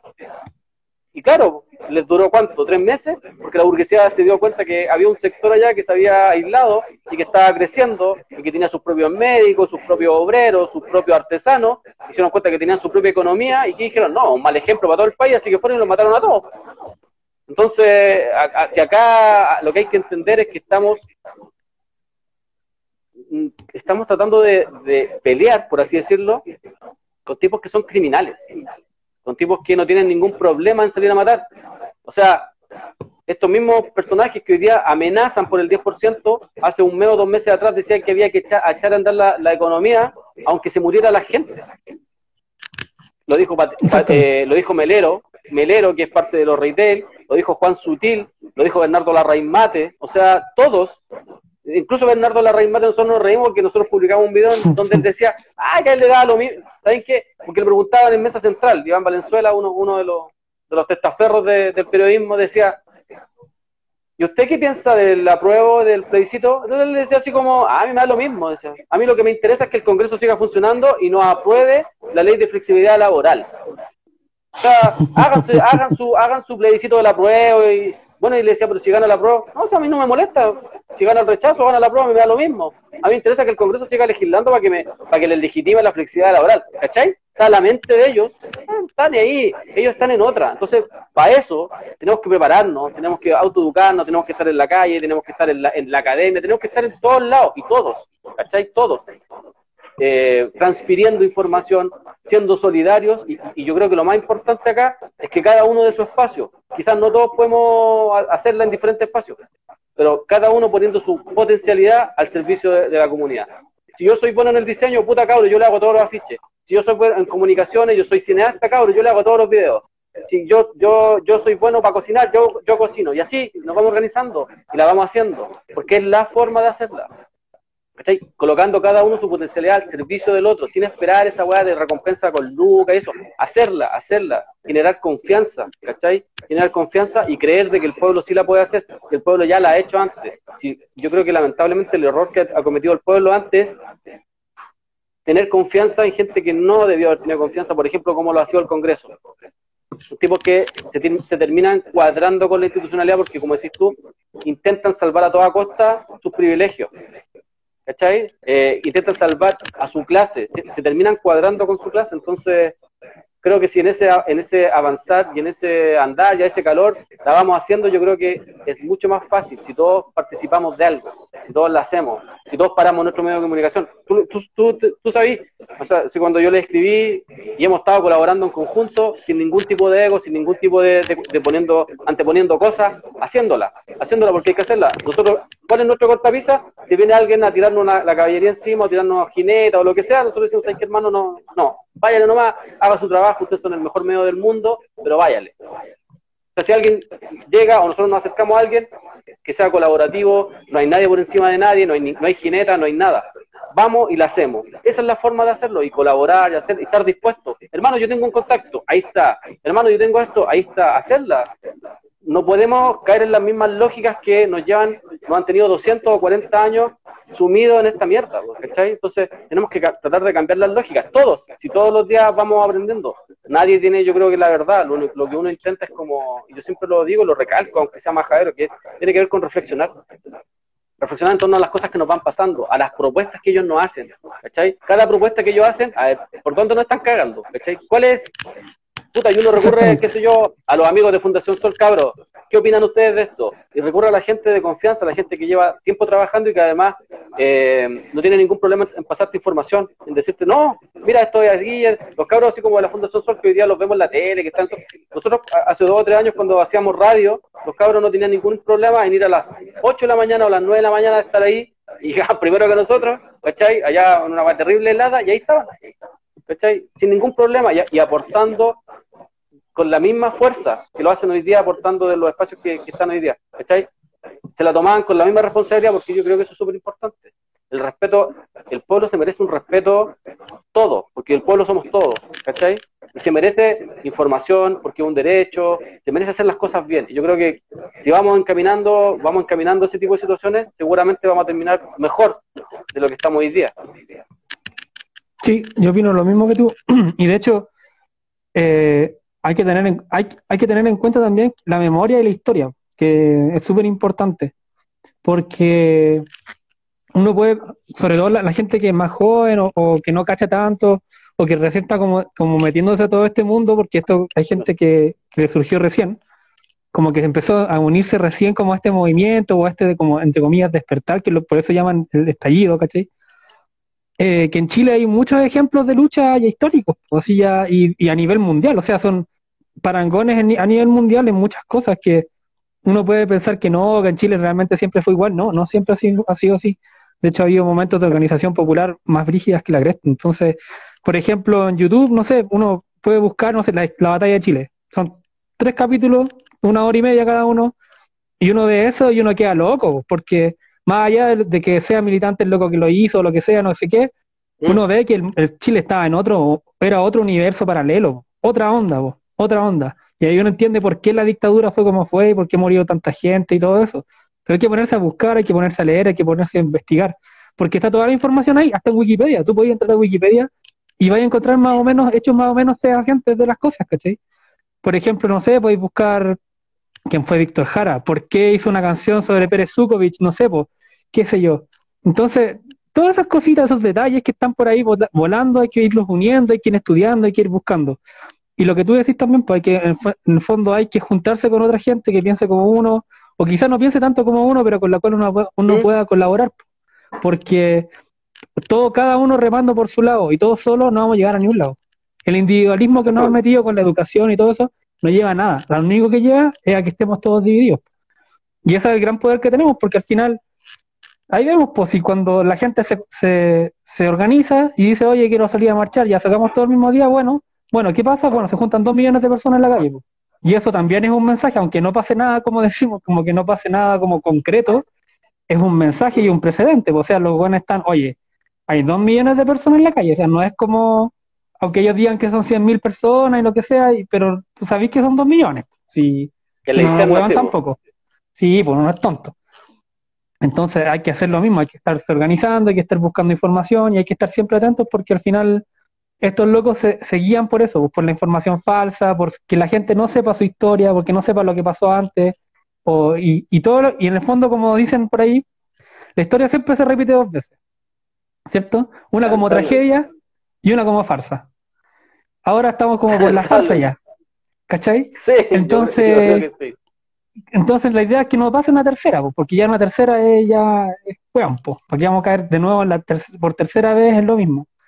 Así que eso, pues no sé, podríamos leer los comentarios. Sí, ah, sí, pero eh. agregar, algo, agregar algo a lo que dijiste tú. Cuando tú dices, que tú dijiste algo que, que yo creo que es súper importante recalcarlo. Había un nivel de organización brutal en Chile, en los años 80, en los años 70, en los 60. un proceso histórico, ¿no? Que venía de mucho atrás, de mucho, tiempo atrás. Y, la, y, la, la dictadura debe recurrir a asesinar y a matar para borrar todo vestigio de organización si, no fue casualidad que fuera tan brutal. O sea, tuvieron que estar 17 años para poder eh, derribar, para poder quebrar, para poder hacer desaparecer el tejido social. Por eso estuvieron tanto tiempo, porque necesitaban que toda esa organización que había tomado tanta fuerza y tanto color, eh, necesitaban hacerla desaparecer. Y es por eso que recurren a la arma y, al final terminan instalando su modelo, su sistema, a punta de fuego y sangre. Si no es porque eres comunista, ni porque eres socialista, ni era porque erais luchador. Era porque erais un luchador social y porque queréis cambiar la realidad del país. Entonces, si eres un luchador social y estabas organizado, eras un peligro para ellos. Como eras un peligro, te asesinaban. De eso se trataba, no de ser comunista, ni ser socialista, era porque estabas organizado, era porque queríais cambiar la realidad del país. Y eso es algo súper importante que dijiste tú hace un rato. Por eso tuvieron que instalarlo de esa forma. No era llegar y decir, ah, sabéis que vamos a cambiar el modelo por leyes. Esta bueno se podía cambiar por leyes porque la gente tenía un nivel de conciencia muy importante. Yo creo que si hay algo que rescatar del 18 de octubre es que la gente recuperó la conciencia, ¿no? Se recuperó ese nivel de conciencia que es súper importante, la conciencia está por ahí arriba ahora. Y eso hay que mantenerlo, hay que seguir agitándolo. Dale nomás, ahora sí, Sí, eh, y bueno, y hay gente, gente que, por ejemplo, criticando a la Fundación Sol o un montón de organizaciones, puta, nadie es perfecto, primero que todo. Pero si hay una cosa que es fundamental ahora es cachar, por ejemplo, todas las cifras que hemos dado acá, yo creo que de una u otra forma la Fundación Sol las ha recopilado, las ha eh, sistematizado, las ha sintetizado y las ha lanzado en forma de piezas gráficas para las redes sociales. Esa hueá es fundamental. ¿Por qué? Porque son datos súper simples, pero tú los veís y decís, bueno, en realidad Chile no era un, oasis, pues si el 70% de la gente gana menos de, 50, de 500 lucas, o sea, no estamos hablando precisamente de los niveles económicos de Suiza o Holanda o donde queramos, que es lo que tratan, tratan de hacernos vender del oasis y que el referente mundial de Piñera, que hay el milagro chileno, esa es mentira, ¿cachai? Que se debe exactamente lo mismo que, estábamos hablando recién, pues de la historia y todo eso. Entonces, si vamos a estar, eh, si vamos a estar en esta, hay que meterse con tuti y hay que empezar a buscar, pues bueno, probablemente no sea la verdad del universo, pero puta, tiene muy buenas cifras la Fundación Sol, porque queréis que te diga. Y si los vayas a buscar tú por tu cuenta a las fuentes donde ellos van, claro, vais a encontrarlos igual. Pero es súper difícil darles el contexto a esos datos. Y no, porque son cifras nomás, que tú tenés que dar, interpretarlas. Y eso es súper importante. Eh, lo otro, hay, hay que usar las herramientas del sistema. Y, las que no, y las que no están en el sistema también. Por ejemplo, hablamos con una persona el otro día como esa persona es de, es, de, es de, campo, ¿cachai? Y ahora me dice, ¿sabes qué? Yo estoy haciendo, estoy haciendo mi huerta, estoy haciendo, plantando mis cosas, estoy tratando de independizarme lo más posible de la compra y de la venta, ¿cachai? Porque yo puedo producir mis propios alimentos y todo. Bueno, esa persona vive en el campo, no todas las personas pueden plantar una huerta en su departamento, mm. pero aún así hay espacios comunitarios, hay espacios que están votados, en Santiago está lleno de espacios que están votados, abandonados, qué sé yo, se puede organizar la, gente dentro de un barrio, ¿cachai? Y ir y plantar cosas, ¿cachai? Y eso, y eso no, es, no es nuevo, ni, ni, nadie está inventando la rueda ni nada. Hay libros sobre eso, hay gente que lo viene haciendo hace mucho tiempo, etcétera. Entonces, como que hay otras formas alternativas de organización y también lo mismo, usar los, los medios del, del, sistema, por ejemplo, Instagram. Ahora estamos hablando por Instagram. La gente dice, ah, que no sé qué, que cómo usan Instagram, váyanse para otro lado. Bueno, está todo el mundo en Instagram, pues, y por eso estamos aquí. Porque si nosotros estamos solos compartiendo toda la información que compartimos y nos siguen dos personas, bacán que nos sigan dos personas, pero no es suficiente para nada, pues, No tiene ningún sentido al final que estemos entre nosotros, eh, entre nosotros eh, pisándonos la capa, ¿cachai? Entonces hay que estar compartiendo y hay que estar llegando a gente nueva. Eso mismo pasa con, puta, con infinitas herramientas. Pues. Tenéis desde los chats, tenéis desde las redes sociales, eh, formas de organizarse, eh, programas para hacer eh, flyers, etcétera. Entonces, como que toda trinchera es válida, dicen, pues la guerra toda trinchera es válida y, y sobre todo eso se aplica ahora. No sé si tenéis...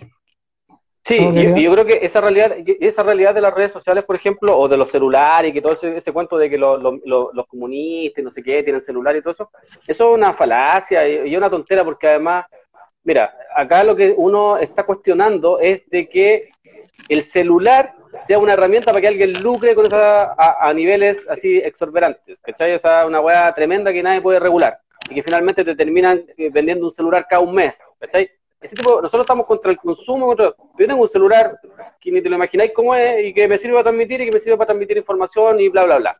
Eh, el tema es que ese celular que uno tiene debería tenerlo y debería tener acceso a todo el mundo. no, debería ser, no debería estar en manos de una persona no debería estar en manos de un conglomerado, no debería estar en manos de una multinacional que controla muchas cosas. Cuando cambiemos la realidad de una sociedad, recién vamos a poder cambiar todo eso. Y esa es la idea, de, de, estar nosotros a cargo de la producción de esos celulares. Y que, la, y que, por ejemplo, la tecnología, la ciencia, estén al servicio de la gente porque hoy día están al servicio de los laboratorios. ¿Y qué hacen los laboratorios? Los laboratorios lucran con la salud de la gente. Entonces lo que tienes que hacer tú, porque si, si la lógica es que yo no, tengo, no pueda tener celular, entonces puta, la lógica es que alguien pobre no pueda tener acceso a, a, un medicamento caro, ¿cachai? Una wea ¿Por qué? Porque, porque lo que uno busca es que toda la gente tenga acceso a, a una casa digna, no a una casa de 3x3, una casa digna con su patio, con su, donde pueda vivir, donde se pueda desarrollar.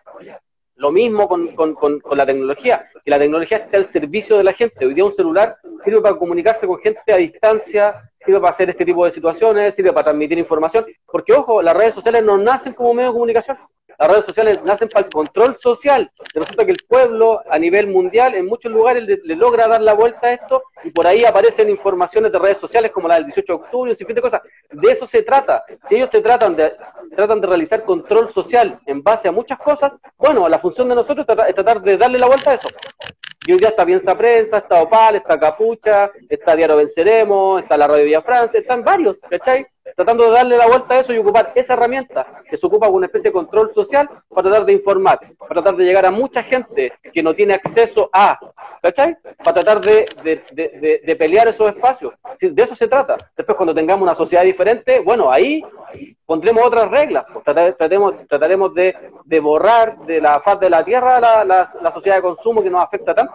Pero hoy día tenemos que jugar con las herramientas que ellos, nos, que ellos dan, porque ellos tienen el control hoy día. Si eso es lo que hay que hacer, hay que, hay que, hay que tener la producción, tenemos que tenerla nosotros.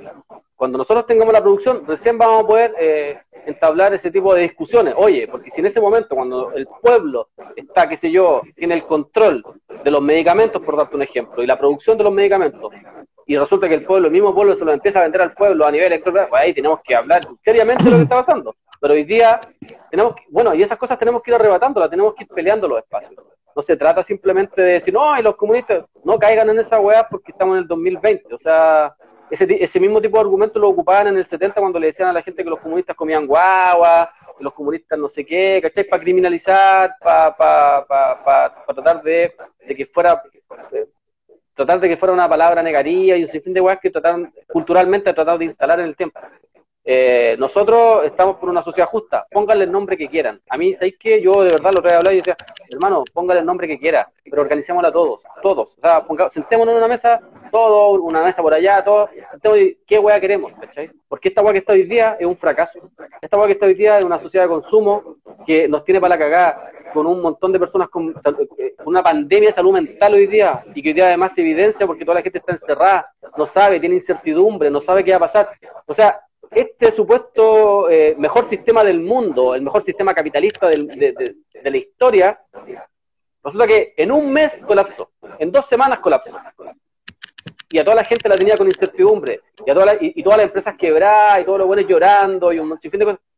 Un, sistema que algunos dicen que tiene 500 años, otros dicen que tiene 200, 300 años, pero, un, pero que tiene años, siglos de explotación, de acumular riqueza, resulta que se cae en un mes y no le da respuesta a una pandemia. Y resulta que más que darle respuesta a una pandemia, lo que termina haciendo es agravar el virus, agravar la pandemia. Porque resulta que el virus, si bien es cierto, por ejemplo, no discrimina, la condición social sí, y es cosa de ver las tablas, donde se muere más gente en los sectores pobres. Y eso es porque el capitalismo es parte del capitalismo, ¿cachai? Entonces, bueno, me fui para otro lado, pero ese es el tipo de cosas que yo creo que tenemos que cambiar. Esa lógica de mirar y de cuando alguien nos diga, hermano, a mí no me da lo mismo. a, mí, lo que me, interesa es que Samsung no sea quien está a cargo de los celulares y no sea quien está vendiendo los celulares y está lucrando. Y está haciendo un negocio gigante con esta weá. ¿Cachai? No, esta weá tiene que estar al servicio de la gente. La salud, los medicamentos, los laboratorios tienen que estar al servicio de la gente, la ciencia tiene que estar al servicio de la gente. Si no, no tiene sentido. La economía es una ciencia, tiene que estar al servicio de la gente. No puede ser el centro de y que esa economía sacrifique a millones de personas en Palestina, en África. Tenemos que ser, además, ser internacionalistas. Tenemos que entender que el hermano argentino, que el hermano brasileño, que el hermano ecuatoriano, que el hermano boliviano, que el hermano brasileño el hermano pobre de esos países está sufriendo lo mismo que estamos sufriendo hoy día nosotros. Exactamente lo mismo.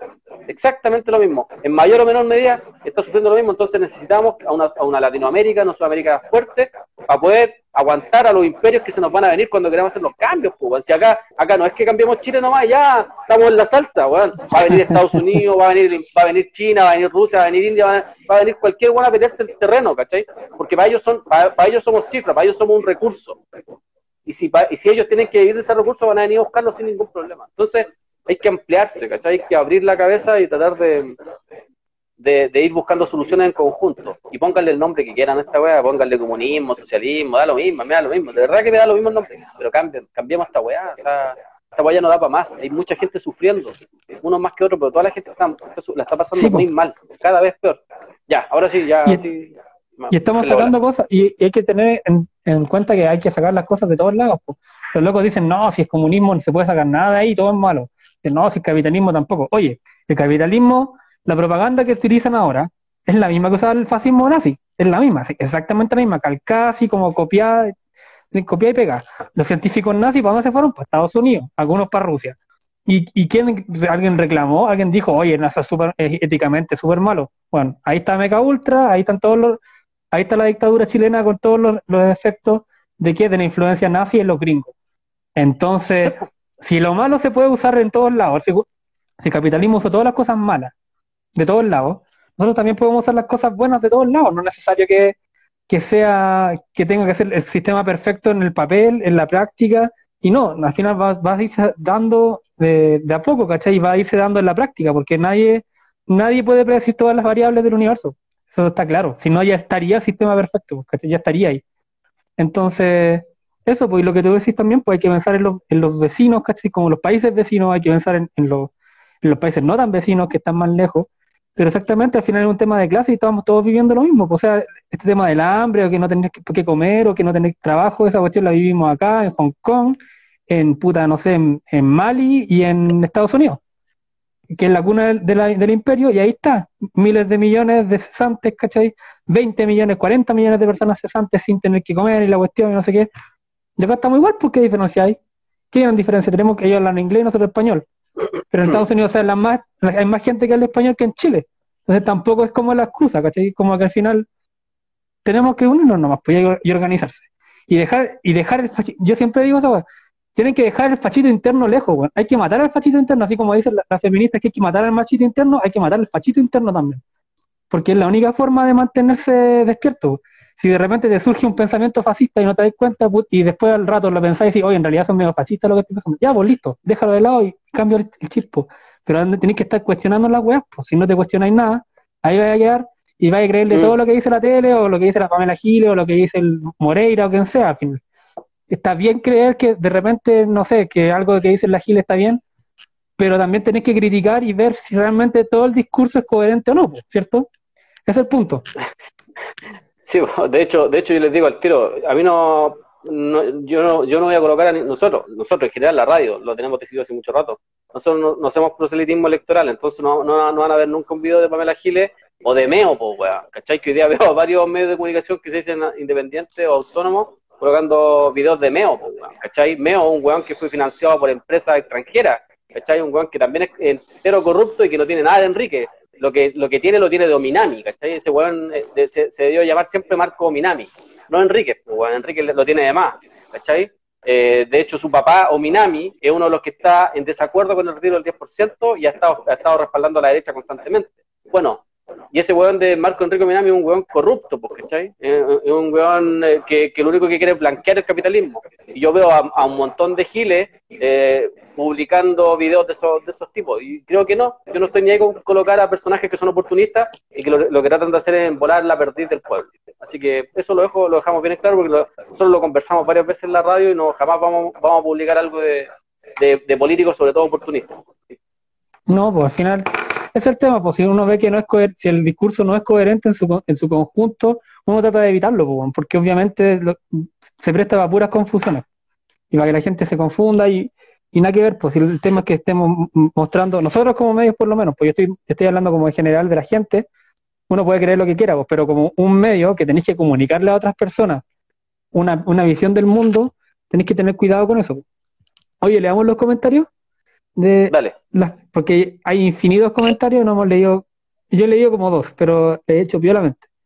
Mira, eh, bueno, como todos sabemos, se viene un cacerolazo ahora a las 9, 9 10, que es como buena, las horas que, buena, buena. que dieron, así que, bueno, yo creo que va a quedar la escoba hoy día igual que ayer. Me tinca a mí, ¿Sí? no sé. ¿Creen? Sí, Ah, yo bueno. creo que sí. He perdido Ojalá, toda la pues. apuesta, así que... ¿La Sí, apostáis? Sí, a mí mi preocupación más grande es que la gente crea que esto es solución y que se vaya para la casa. Yo creo que la weá se siga moviendo, se siga moviendo, se siga moviendo. Y, y en Sí. ese movimiento, en esa agitación, la gente se organice. Eso es. Ya, a ver, están pidiendo que callemos a alguien. Ya, lo- por ejemplo, lo que dicen, lo que dicen de Palestina, por ejemplo. Sí, pues Palestina, eh, lo que pasa con Palestina no es algo nuevo, o sea, viene hace 50 años y hace 50 años que hacen lo mismo que ahora, solamente que ahora lo van a hacer como por la vía institucional y van a darle como nombre a lo que hacen. En realidad no hay ninguna diferencia de nada. Y anexión, obviamente, claro, la anexión de, de, de Israel a Palestina, perdón, era. De Cisjor- de Cisjor- eh, Cis- en realidad es Cisjordania. Lo que pasa es que en el, en el territorio de Cisjordania está, hay no sé cuántos millones de palestinos viviendo. Eso es lo que van a hacer. Sí, pues la- esa es la famosa franja de Gaza. que son 30 kilómetros. ¿Qué tal? Exactamente. Esa es la sin ningún problema. Sí, Tiene- Y, y- Y- y ojo que anexión, anexión significa anexar otro territorio al tuyo, pero a la fuerza. claro, pues. Sí, pues, y nadie crit- y bueno, ahí está Estados Unidos, Europa y todos los países súper pro derechos humanos y no sé qué, y puta, ¿qué hacen? Hacen una Mm. carta y piden por favor que no, que no sé qué. Pero claro, un país que quiere como emanciparse, van y lo bloquean. Eh, sí, ya, la discut Rulo, Ruloco dice, la disputa es larga. Sí, pues tiene para rato, esta cuestión Sí. son años, no es de un día para otro, ni de un mes para otro, ni de un año para otro, son muchos años. Esta cuestión viene hace muchos años y va a seguir muchos años, así que hay que tener paciencia nomás. En Peña está la cagada.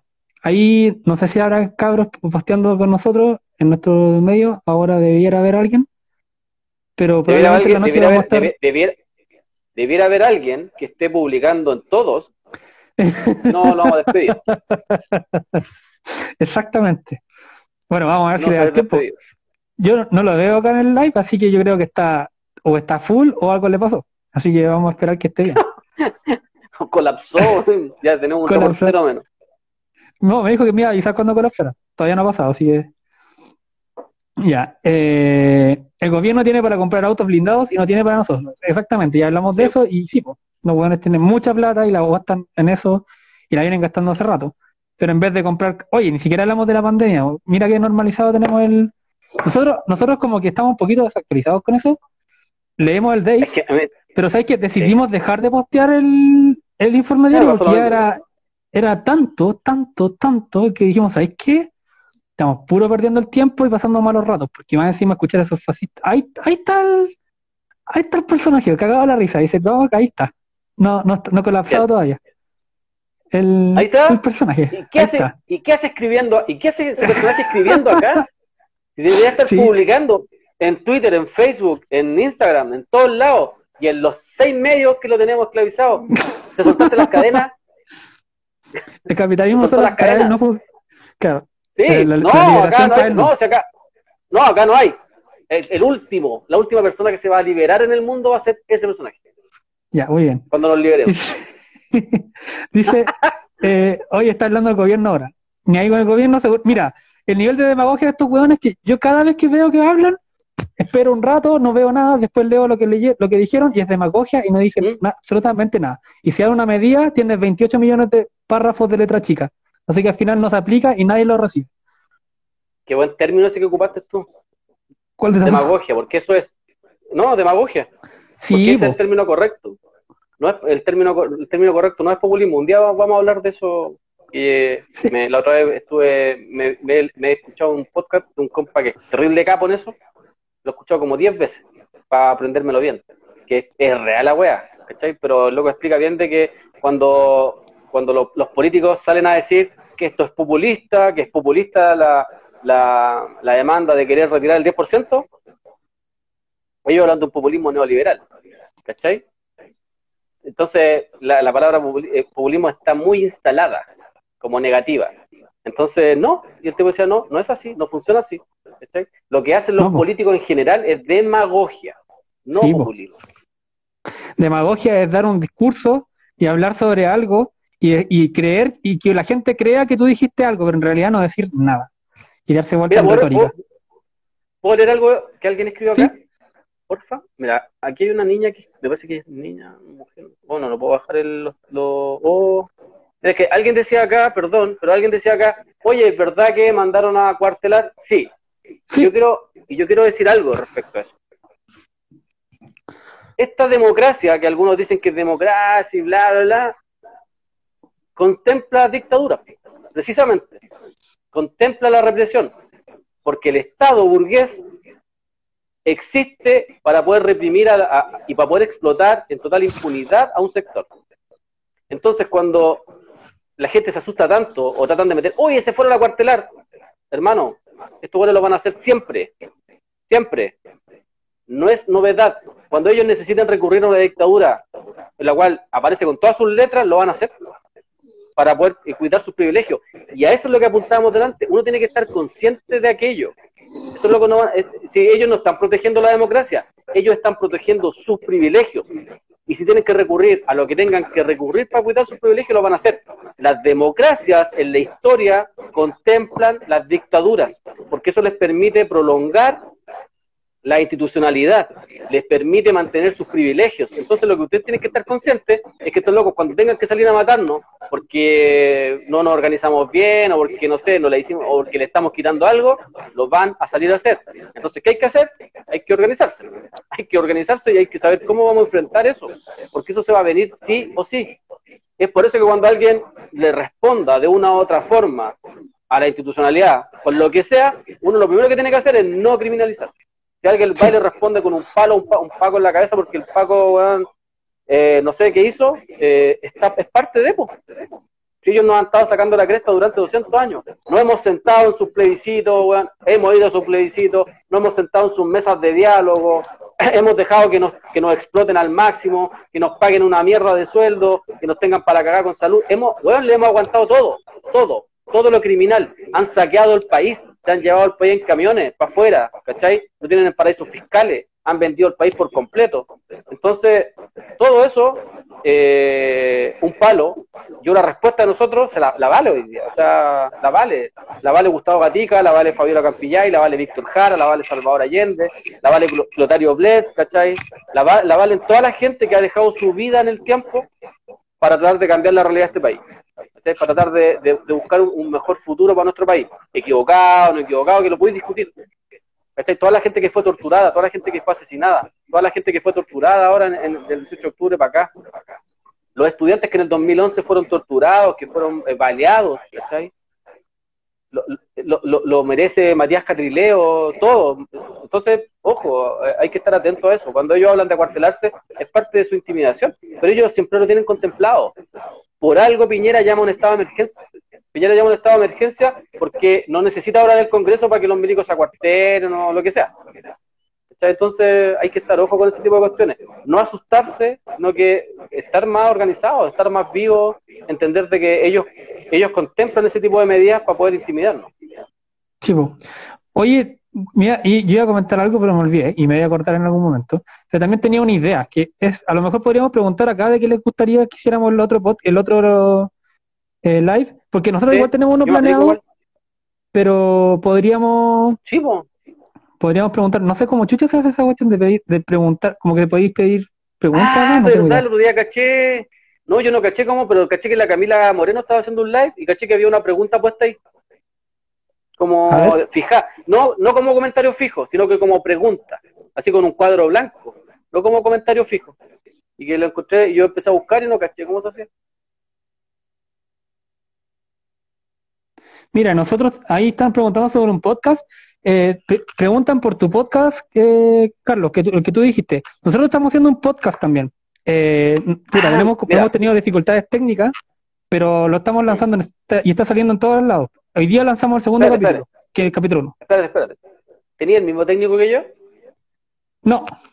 El técnico ah, es... ¿No, empieza con no, ese? No. Ah, ya. Ah, ya. Pura, eh, entonces, que nosotros también vamos a tener un podcast donde practicamos esto, pero yo les puedo dar el nombre del podcast. El nombre del podcast, eh, donde, que es súper bueno, y lo encuentro súper bueno, se llama eh, Hablemos de Historia, lo buscan ustedes por Google, Hablemos de Historia, y, le aparece una weá de la Universidad Católica. A mí cuando me apareció Universidad Católica dije, no, qué mierda esto.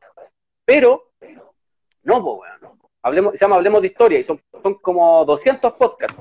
Loco, hablan de Clotario Bless en algunos podcasts, hablan de la radio en algunos podcasts, y aparece la radio Vía Francia en el podcast, pues, weón. No tenía, yo no tenía idea. Me, fue para mí, porque empecé a buscar, a buscar.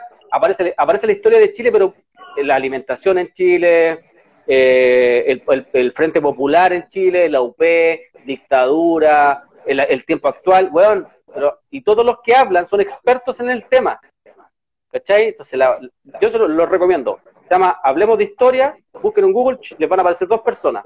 Y luego eh, pinchan ahí mismo y ya les aparecen todos los podcasts. ¿Cachai? Y son, weón, están de raja.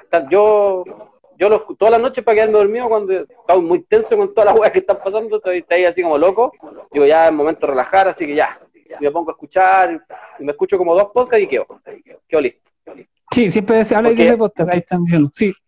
Sí, porque hay que recordar que yo, por ejemplo, yo soy una estafa, po, pero yo lo que hago es que cada vez que va a hablar de algo, leo, leo, leo, leo, busco, busco, busco. Entonces así me salvo, ¿cachai? Porque si no. Van a, Ojo que van a tan- descubrir que somos una estafa. Sí, nuestros podcasts están en capuchainformativa.org slash eh, podcast. No, dice live streams. Igual está en las secciones en el menú, ahí están todos nuestros, todos los live streams que hemos hecho nosotros. Y desde la semana, la última vez que hicimos live stream, hace como tres semanas, eh, empezamos a decir que íbamos a hacer sugerencias. Y yo ahí dejé las sugerencias que hicimos ese, ese podcast, el último, eh, perdón, Ya. live stream, el último. Ahora voy a poner el de Hablemos de, eh, Hablemos de Historia, voy a poner el link ahí. También voy a poner lo que hablé yo, que es la batalla de Chile. Eh, voy a dejar el link.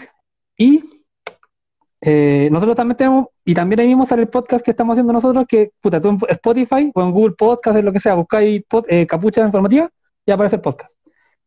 Todavía no sé cómo, pero cómo. Dale, ¿qué? no, no digo que nosotros igual tenemos podcast, se llama en Radio Villa Francia en Spotify, pero estamos ¿Sí? recién en, en las pruebas, ¿sí? Estamos Radio Ya. Francia, recién estamos en las pruebas, sí. Estamos haciendo las pruebas, ya, ya, ya subimos uno pa- para que la gente ahí esté atenta. ¿Y Sí, puedo po. pasar un aviso antes que se Sí, corte po, el live? por supuesto. No se, no se Oye, corta ¿cachai ahora con este live. Ah, ya, po, porque yo, yo ah, no, me inmortalizaron. ¿Dónde? Mañana la Ana Tijoux va a sacar un tema, ¿cachai? Un tema nuevo, ¿Ya? mañana.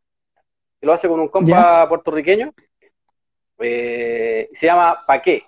Y yo salgo en el, en el, en el weón. aparece. Buena. Bacán, po. Yo- Filete. yo- así que yo quedé loco, yo quedé loco. Yo quedé loco cuando me dijo, mira, mira, mira lo que sale acá. Y dije, ¿en serio? Bacán. Me dijo, mira, escucha, escúchalo hasta el final. Yo quedé loco. No sabía ni qué decirle, po, weón. Así que eso, yo quería ¿Y decirlo. la Inés no sale? Quería decirlo. No, salgo yo nomás. Está Es que Yo soy más regalón de la nave. No, yo soy más Está regalón de funada, la Inés. No, la, la- no, la señora Inés es muy pesada. Ella es muy, eh, muy peleadora. Muy Muy peleadora, peleadora. No se, no se Oh, es terrible peleadora. Igual me gustaría hacer un live stream otro día con una nosotros hicimos un puro live, un puro live stream, que fue por improvisado po. porque un día no estaba ahí. Pero Sí. ahí voy a hablar con ella, se me había olvidado preguntarle, pero si quiere hacer un live stream, tú también dile, pues si quiere hacer uno, No, nosotros la- felices. Sí, pues. No, la Inés es la mejor. Es la mejor. Sí, lo máximo. No, y, me- y cuando estás en el live stream, estás en, tú en el live stream me habla, me habla por WhatsApp, así me dice, ay, no sé qué, y, me- y te pelas, como, oh, este bueno, así, ah, te caga, te Está la risa. Ah, yo no puedo hacer eso, tengo un puro celular, ¿no? Y, no, y mi computador, Sí. ¿cachai? Que no daba. Sí, mi, bueno, computador, mi daba- computador me sirve de. Con cueva me sirve de calculadora. Con cueva, si le pongo más de cuatro cifras, Oye, ¿sabéis que no supe poner las preguntas, weón? No de- me pilló la, la tecnología. Como que aparece una weá de preguntas y dice, aquí saldrán las preguntas. Y es como, ok. ¿Y ¿Qué hago? ¿cómo reformar la constitución? Mira, ¿cómo so- sobre reformar la constitución? Dice ahí. Chucha, pero tampoco somos abogados constitucionalistas, pues. No, pero, pero hay historias, po, porque resulta que en Chile, por ejemplo, nunca se ha reformado la constitución por intermedio del pueblo. Siempre han participado los militares, en las tres. Sí, eso es y el cierto. pueblo jamás.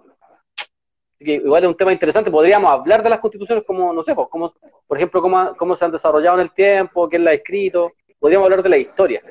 Y que es súper importante porque nunca nos han dejado participar de esa cosas. es brígido. No, po. se le ha engañado Sí. al pueblo muchas veces, en muchas oportunidades. Sí, es cierto esa weá. ¿Qué más preguntan? Mira, acá dice alguien, Eh, acá, hay- acá hay un compa que, mira, acá hay un compa que dice, Avi con doblez, dice, Sí, creo que tienes que comenzar el live con la pregunta activada. O sea, ya cagamos. cagamos.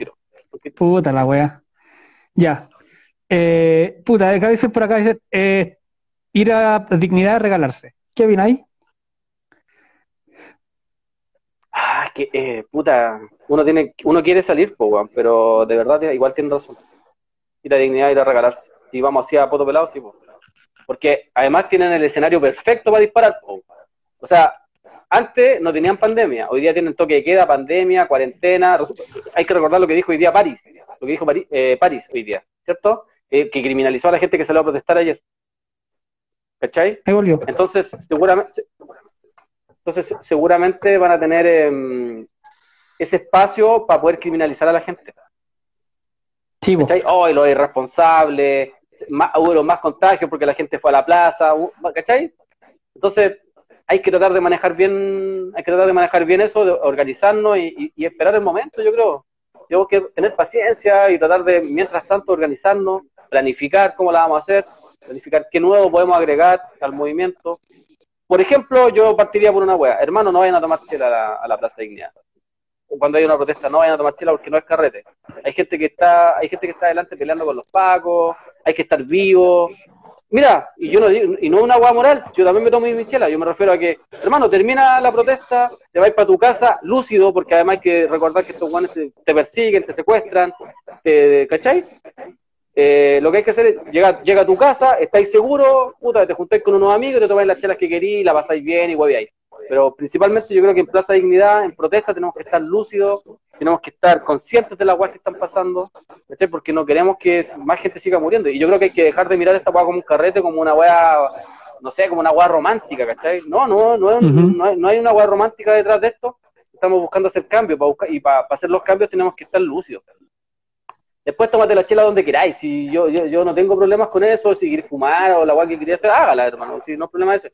El problema es que lo hagáis ahí mientras hay unos cabros que adelante están peleando, porque que están agarrándose con los pacos brígidos eh, y están y ya como que se romantizó de que la primera línea te protege mientras los demás están todos cagados de la risa. Y yo creo que esta weá, o sea, no tiene nada de justo. Si queréis cambiar esta weá, no, porque yo creo que si queremos cambiar esto, lo primero es que tenemos que estar todos con, con el mismo grado de responsabilidad. Y cuando uno ve eso, uno ve que uno está siendo súper responsable, están conscientes, están dando cara, están dando batalla, y hay otros que, puta, les da lo mismo y se toman las chelas que haya que tomarse nomás, pues, en total hay, hay otros que se van a morir, pues no ellos, pues, Yo encuentro que eso es bastante injusto, weón. Sí, pues. Mira, acá dice un cabro, dice, eh, no, no te voy a leer el nombre porque hace rato el comentario, pero me quedo dando vuelta, dice, es momento de pasar la, la protesta a los territorios. Sí. Tipo, todo el rato. Sí, la historia dice que la burguesía cada vez que se asusta es cuando los, la, la, toda esta fuerza y toda esta energía que se produce generalmente en el centro de Santiago, estas grandes protestas en los 80 y todo, cuando se traspasan a los territorios y los territorios además empiezan a, defenderse de, de, la represión policial de la, de la policía de Pinochet, es cuando se empieza a asustar la burguesía porque entiende, porque además el poblador conoce su territorio, conoce a su gente, se sabe mover, se organiza. Cuando empieza a ocurrir eso, la, la, burguesía se asusta, se asusta porque empiezan a haber otros grados de, organización. Tú cuando te vas de tu casa a la Plaza de Dignidad, no te podías organizar de la misma forma. Si tenéis que arrancar, por ejemplo. ¿Cachai? Si tenéis que pelear con los pacos. Pero en la población no, En la población está tu casa, están tus vecinos, te conocen, hay confianza, se defiende el territorio, se defiende al poblador, a la pobladora, se defiende al compañero, se defiende a la compañera. Es diferente la relación. Y además que nacen muchas cosas en las poblas, porque además estáis día a día ahí, no vais dos o tres horas a Plaza Dignidad, no vais, no sé, cuatro o cinco horas, estáis todo el día. Entonces empiezan a haber otro tipo de situaciones, empieza a haber otro tipo de relación ahí, que es súper importante. La burguesía siempre se ha asustado cuando cuando los territorios se organizan. Es una hueá súper importante, creo, eso que dijo el compa Sí. el mismo compa dice, organizar la, organizar, a ver, se me perdió. Organizar la es una técnica de pana. claro. Sí, lo mismo que estaba hablando. ¿Qué más? A ver. Eh, mágico, dice. Los los pacos se actualizaron más que la cresta, por lo tanto nosotros deberíamos hacer lo mismo, buscar nuevas formas de manifestarnos, nuevos objetivos, nuevas formas de organización. Concuerdo 100%. Lo, lo que sí, hay que tener ojo, hay que tener ojo con, con, con esto de nuevas formas de manifestarnos, ¿Mm? porque al final, ah. ¿cachai? Porque al final igual no sacáis nada, claro, va a ser una nueva forma de manifestarte, pero en dignidad, ¿cachai? Como, como que ya, igual, ese, o sea, hace tiempo en realidad está, está claro que tienen papeado, ya cachan todo el mote lo que pasa ahí, las encerronas son siempre por los mismos lugares, a la misma hora, ahí cambia un poco según el, el, weón que esté a cargo ese día, pero hay que tener ojo con eso, así que también, también mm. tiene que ver con cambiar de lugar, yo creo, eso es importante. Eh, Sí, y, pero tampoco y pero, pero, tampoco caer en esas protestas de ir vestidos todos de blanco y colocar banderas chilenas en el suelo, porque no, sé qué. No, hermano, no. No, no, venir con esa con esa poma así. Ah, a ah. Perkin no les creemos. Sorry, I don't speak Perkin. Sorry. qué, qué, buen qué buen meme. Qué buen, Qué buen meme. Qué buen sticker. Qué buen sticker. Sí. Qué buen meme. Oye, por si no saben, Carlos, el tío Sticker, acá yo, yo lo bauticé oficialmente, soy- es mi, mi fuente de, de stickers, así que probablemente vamos a lanzar los stickers del tío Es Carlos. de- yo debería haber hecho una línea de esa weá, weón. De hecho, cada he hecho, pero tengo como 200.000 stickers. A todo el mundo le he hecho. Buena. yo nunca he hecho un sticker. Y, co- y, y como me huevean, así como, ah, vos los weas a todos, así puliendo todo, ya me hice unos yo. Ya, para que hay gente wea. Pues eso, eso es lo que tenés tú.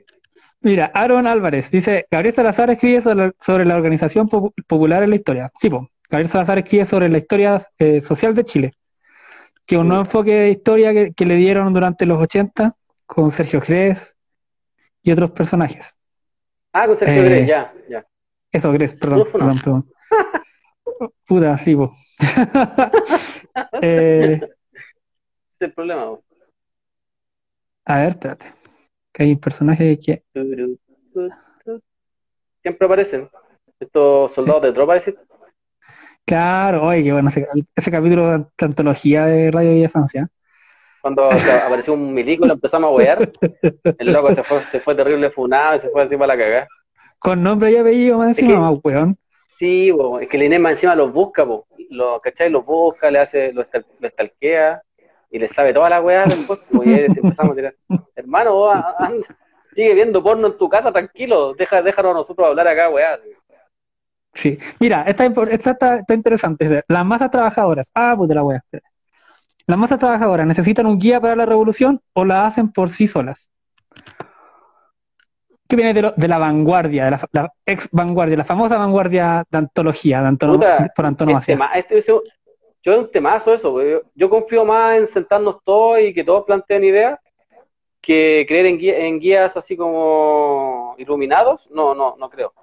No creo en lo, en lo iluminado, creo más y me nace y me ha resultado más fácil trabajar y me ha resultado más fácil que los proyectos en los cuales he participado crezcan en, en torno a, la colaboración, a, colectivizar, a sociabilizar, entre todos, entre varios. Eso me, según mi experiencia, ha dado mucho más resultados que, que los personalismos, que, que- porque, porque esos, esos guías que, que como que te marcan el camino y toda la weá, los podía esperar 500 años, los podía esperar 200 años a que de repente aparezca uno. Eh, y además son como son como momentáneos, ¿cachai? Porque finalmente terminan en conflicto, porque se transforma el proyecto, de repente se puede terminar en, en un proyecto individualista, ¿cachai? Puede terminar en cualquier weá. Eh, entonces prefiero sentarme con 200 personas y, puta, a lo mejor nos vamos a devorar un poco más, pero y además nacen más ideas, nace más fuerza, ¿cachai? Hay, hay- Sí. hay otra, le, le da un poquito de vuelta a la lógica. Esa es mi visión y esa es mi experiencia, la experiencia por lo menos que he tenido hasta el día de hoy. Sí, yo opino muy similar. A mí me ha pasado que la- en los- las partes en donde ha habido harta gente han salido mejores ideas que donde hay tres locos que dictan la dictan dictan el paso, ¿cachai?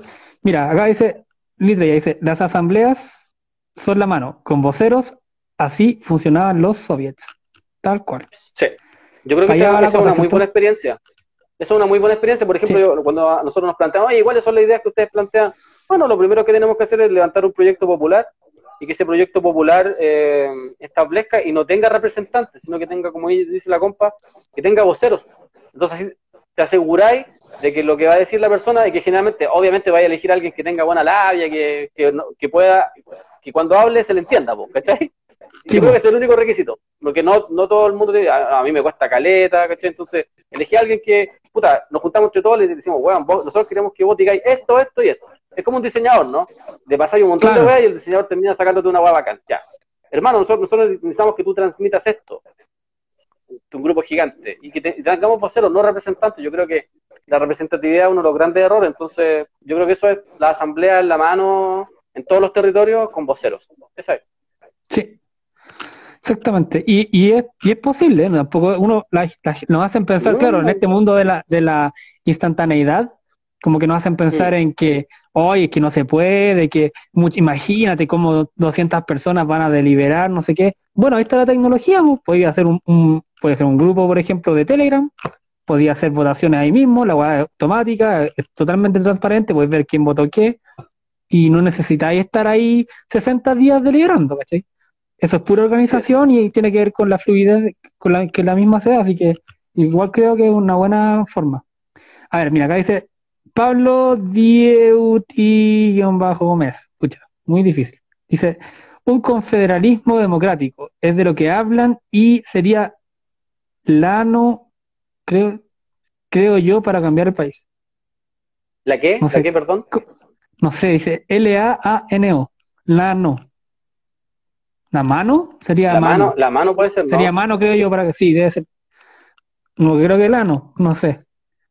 Por ejemplo, mira, por ejemplo, esa, ese, ¿cachai? Que tú tiraste una idea y toda la gente empieza a plantear, yo creo que esa es, pues.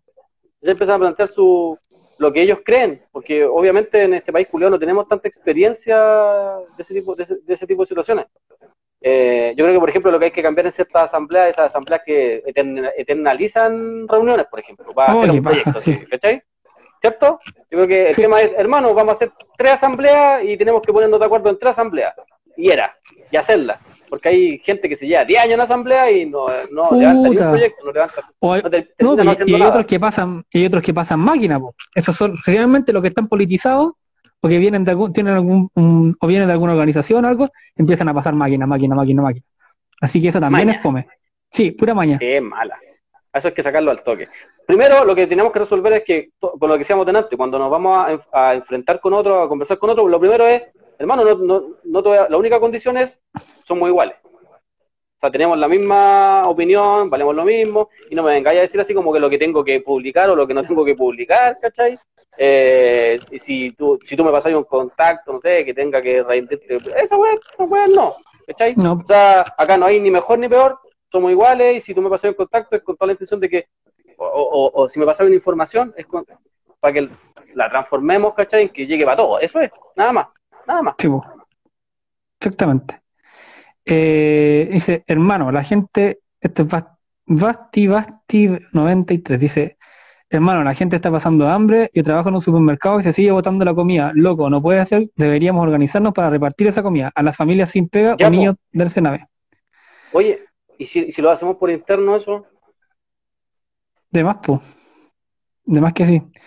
Eh, ya, pues, ahí, bueno, ahí está, pues, hable por interno y nos- nosotros hemos tenido, nosotros, bueno, yo les pido perdón de parte de todo nuestro equipo, hemos estado así a full y, por ejemplo, ayer la cantidad de mensajes fue así, imposible de, de responder todo. De hecho, generalmente, Cuando hay, cuando hay, cuando hay protesta es cuando sí, ya, sí. hay una efervescencia de Y, todo. y no es de mala onda que no respondemos, de repente dejamos el visto y todo, porque de verdad estamos colapsados y, y siempre faltan manos.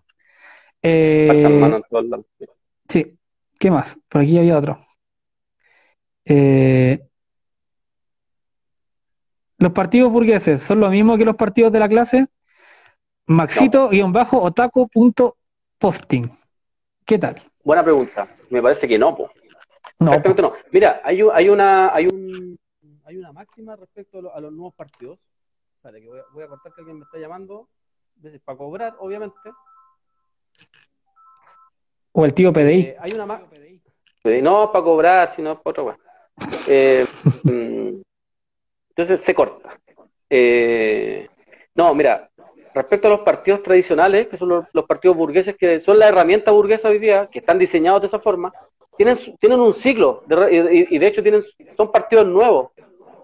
Y estos locos están llegando al final de su ciclo. La otra vez hablaba así con alguien que cacha y me decía, no, en política se va renovando cada cierto tiempo esto. Y en Chile no hemos tenido parti- partidos de clase. Hay, hay algunos que te venden la pomada de 100 años, los 100 años no sé de qué, pero siempre han respondido a la burguesía finalmente. Y de hecho, el, Partido Comunista siempre se ha defendido con el que es el partido más institucional de todos. ¿Cachai? Que siempre ha defendido más la institucionalidad que todos. Entonces, por ejemplo, ese partido no es de clase. Pero sí hay, hay, hay organizaciones de clase, y yo creo que es una hueá completamente diferente. Que en algún momento sí se podrían transformar en partidos, pero no con la misma lógica. Y hay que entender de que la lógica de estos partidos tradicionales, la UDI, el PPD, no sé, Partido Socialista, están llegando a su ciclo final.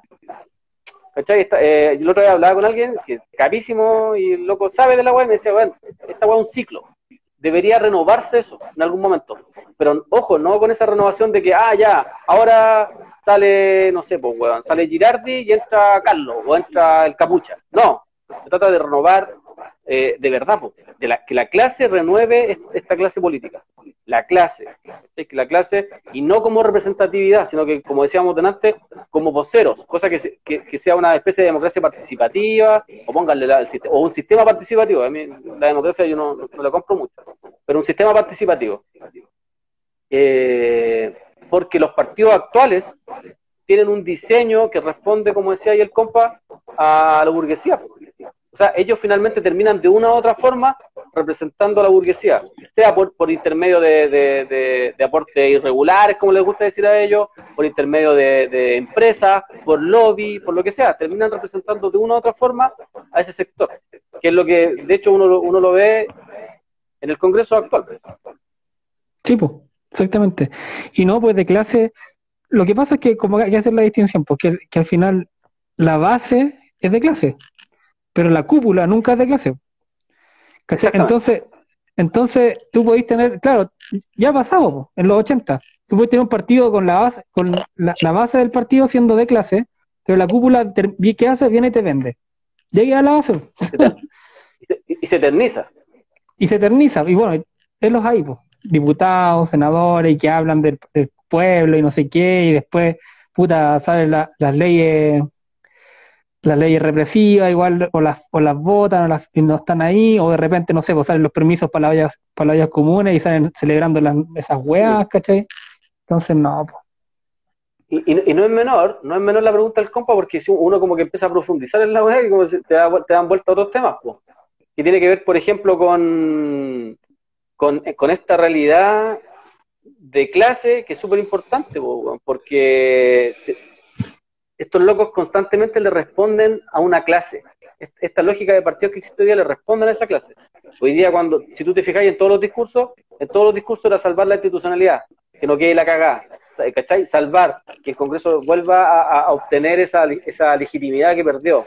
O sea, no es, no es menor. Y, y, y dónde se grafica? Porque, por ejemplo, cuando te hacen parecer de que esta guay la van a cambiar, por ejemplo, con la cuota de paridad. Con la paridad de cuota. ¿Cachai? Entonces, mi pregunta es, ya, pues, ¿qué pasa si, por ejemplo, 50% hombres y 50% mujeres? Y ese 50% de hombres, weón, son Moreira, Longueira, Poino Novoa, y el otro 50% es Ena Bombaer, ¿cachai? Barriselberger y Camila Flores. ¿De qué me sirve la paridad? A mí lo que me sirve es la clase. Lo siento, pero ahí, en esa parte yo no lo voy a discutir. Para mí en esa parte lo que sirve es la clase. A mí me sirve que hayan, sí, pues ya que hayan 50% mujeres, pero de clase. De nuestra clase, o sea, que representen a nuestra clase.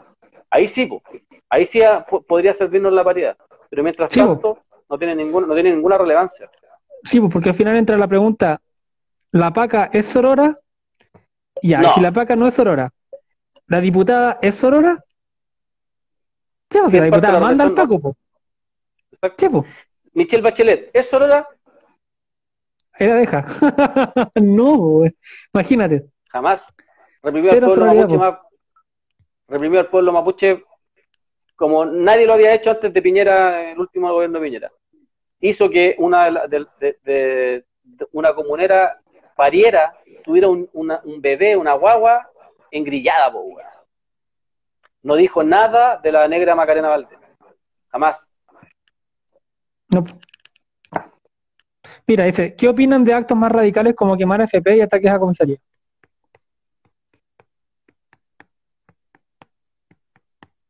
Silencio. Vamos a pasar a otra pregunta. no queremos demanda, así que. Eh, silencio torga. Ya. silencio torga. Lógicas de poder horizontal si líderes ni ellas. ¿Cómo? Vale. Si, dos veces, si, hago, si parpadeo dos veces los ojos. Sí. claro. Si yo parpadeo dos veces, es sí. ya. Marcito si Otaco, veces, vaya, les toque. Punto posting. Le estamos haciendo una promo a Marcito Taco. Dice, las lógicas de poder horizontal sin líderes ni guías, solo voceros. Esta última vez me repito y paro. Les amo. Tío Villa Francia, pase los stickers. los voy a vender porque necesito vivir. No tengo ni uno. No me llega. Bueno, tiene, tiene más, tiene más beneficio. Voy a, voy a controlar, voy a ser el controlador de la producción de los stickers. Eso, eso voy a hacer, weón. Voy a hacer, ah, sí, eh, bien, pues, weón. Luxic tiene, tiene más posibilidades de, de, llevarse el bono que yo, weón. Sí, Bueno, increíble. En, el, en, la, en la weá que hicieron antes, no me gané nada. Nada. Nada. ¿Por qué? Porque, puta, no, no cumplía con los requisitos. No era tan pobre como otros pobres.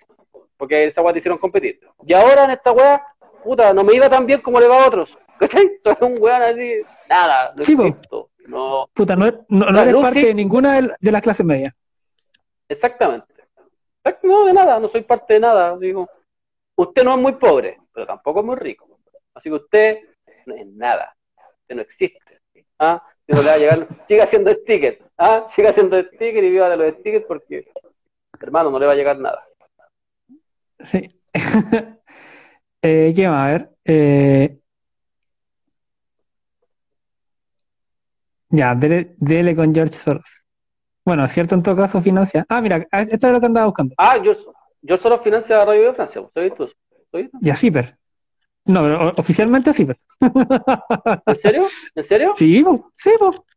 Mira, No, idea. entra al si- al sitio web de Zipper, baja ¿Mm? hasta el final y dice ¿Ya? The Open no sé qué es Foundation. Entráis ahí y una ¿Mm? fundación que, que es la que financia, por lo menos dice, por lo menos el Ah. sitio web. Entráis ahí, Ah, que terceriza, ¿no? Triangula. Claro, entráis a ese sitio y empezáis a buscar quién es el dueño de ese sitio y dice George Soros. De hecho, yo no sé, pero creo que es como una de las razones por las que se fue Mónica González. ¿Ya? Ahí Sí. no se fue antes. ¿y no- ¿Por qué no se fue antes cuando lo financiabas ayer? No sé, supongo, no- me imagino, yo no, no tengo información así que fehaciente, pero me tinca. La, Mira, la- la doble moral. La, en fin, la hipocresía. Bueno, dice, pucha, había un comentario bacán. Ahí está. En Marco Taku, Marco Antu, perdón. Dice, los Peña en Arauco tienen Huerquén, vocero, que va en nombre de la voz de la comunidad. Claro, ese es un ejemplo de, de horizontalidad y, y que, claro, pues Huerquén dice algo y cabezas ruedan. Sí, oye, y hay que recordar que las comunidades en, en América en general tenían una muy buena relación. Y hay varias organizaciones que uno podría tomar ejemplo.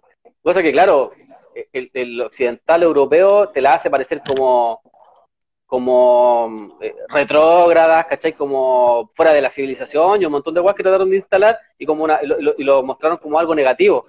Pero yo creo que hay varias cosas, de muchas cosas de hecho de ahí que se podrían rescatar, demasiadas. Muchas más que del po. occidental europeo, muchas más.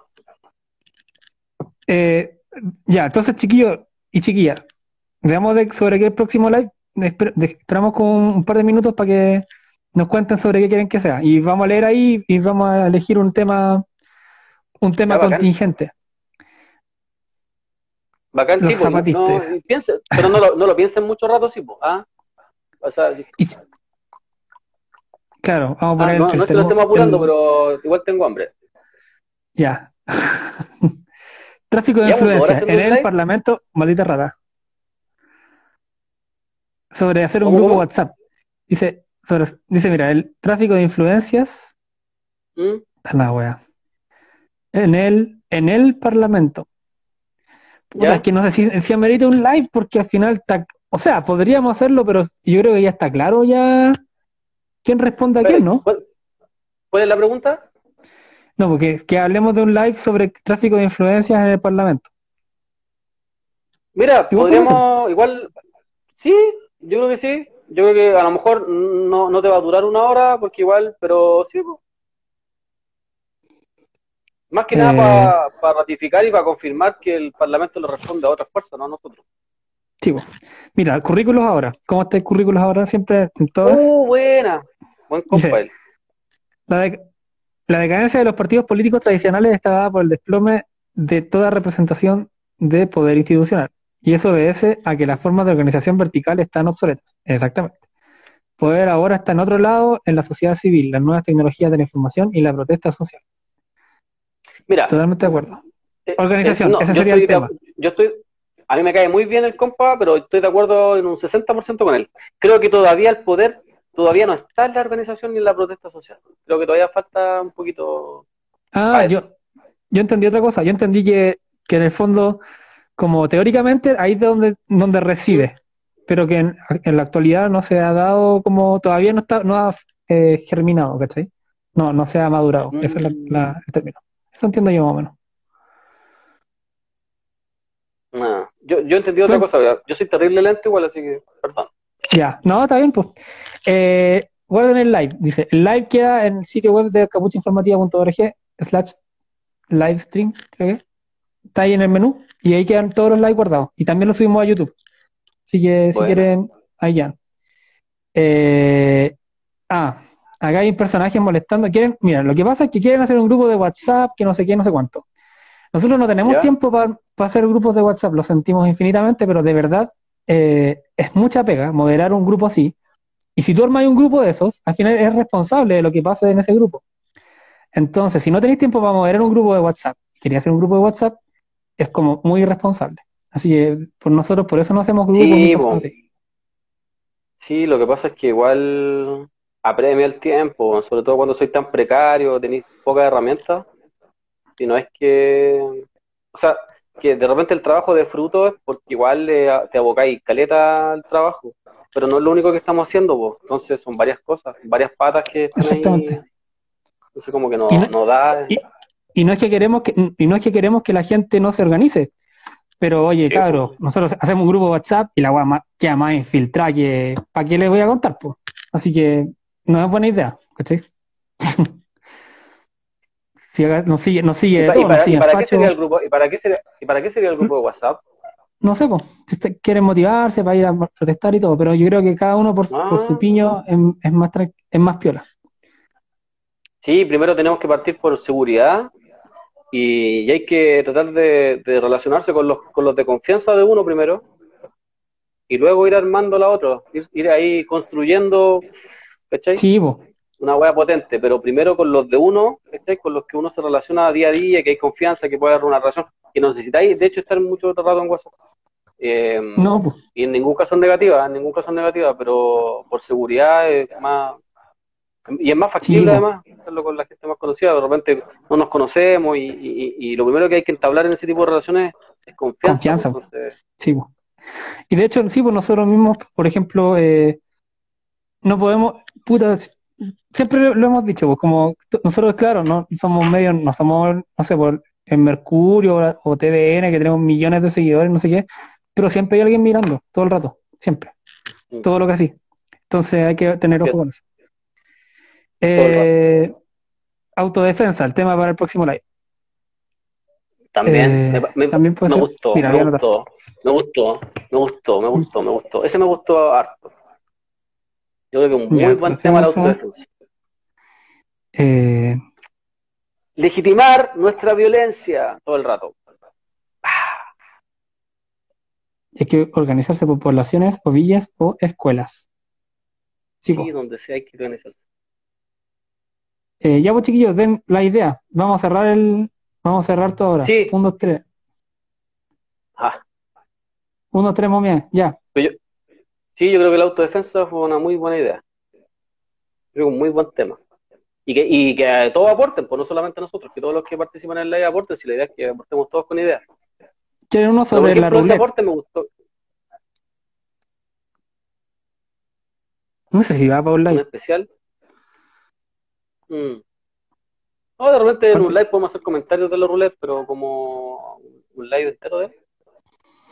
Yo creo que Eh, nosotros deberíamos, organización- por ejemplo, organización popular, rescatar la organización popular, rescatar la historia de lucha del país, ¿cachai? Y mostrar de que nuestros ante- antecesores, papá, abuelos, todos, más de algunos estuvo metido en algo. Yo creo que ese tipo de cosas son interesantes también. Mm. Caso Penta. Oye, ese es buen tema, ¿eh? Caso Penta. Sí, bo. ¿En qué quedó? Yo, yo me declaro, me declaro no ignorante, pero muy poco conocedor del tema.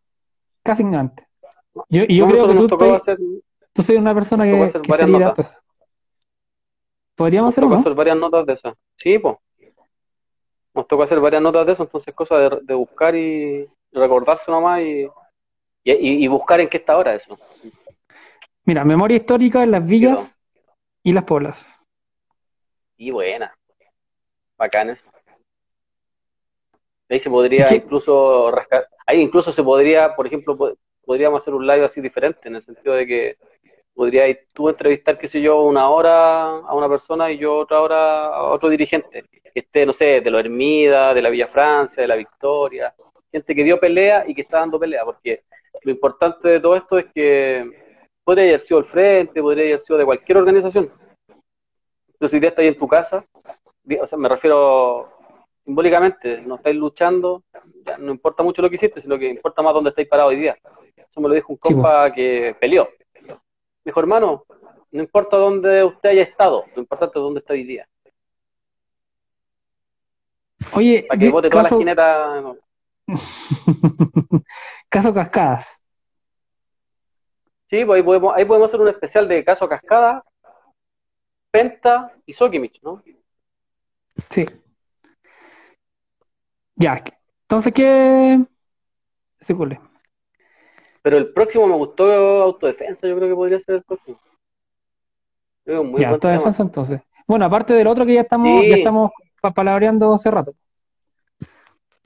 Podemos hablar de cómo se han def- lo- eh, la organización de los zapatistas, organización de otros pueblos que han, que han, que han recurrido a la autodefensa como parte de su organización. Eso es lo que hay que entender, que es parte de la organización, es parte de la planificación, la autodefensa. Sí, pues. Lo que está pasando Ya, en. Estados Unidos hoy día. ¿Ya? Yo, creo- yo creo que vamos a, ir, Hermano. vamos a ir cerrando. Fue un gusto, fue largo, Sí. parece. Ya no se me corta el Sí. live, eso es bueno. Eso habla bien de ti. Sí, creo que mi, mi Instagram me está- nos está teniendo, nos está haciendo leve por ahora. Buena. Pero se está, está reduciendo así rápidamente la cantidad de gente. Sí, pues. Así que muchas gracias. Un gusto, Gracias como siempre. Muchas gracias a todas las personas que nos más vieron. Perdón, a las 23 horas en, por Radio Vía Francia va a haber un, porque va a haber una serie de, de, de, em, de poesía, eh, poesía revolucionaria, van a haber obras de teatro, va a haber un sinfín de cosas que vamos a tratar. Los días domingos va a ser para los niños, los días sábados va a ser para mover ahí la cuerpo, como dicen los las cabras. Entonces ahí va que estén atentos, pues. va a estar entretenido, va a estar bueno, es político, que es lo principal, así que eso. Muchas gracias hermano por, por el live, eso. Igualmente, pues muchas gracias por, por tu tiempo y bueno, recuerden Cacerolazo a las 21, tenemos podcast de Radio Vía Francia, podcast de Cabucha Informativa, tenemos canales de YouTube, tenemos, le tenemos todo, toda la cuarentena revisada. Sí, Así que y mañana, sí, y mañana bueno. salgo en el disc, mañana salgo en el nuevo tema de Yu. ¿sí? Ah, ya, otro- persona- eso- pero eso ya está a otro nivel. ¿Qué querés que te diga? Sí, me, me falta plantar un árbol y no sé qué más. Pero hacer un libro, pues. Escribir un libro, pero ya. Me quedar para la vida en Fu- esa weá. Fundar un partido. Funda- fundar un partido, ¿no? Fundar un partido. Ya, Así que eso, nos vemos. Muchas gracias por, estar ahí. Que estén bien. Un abrazo grande. igual. 就就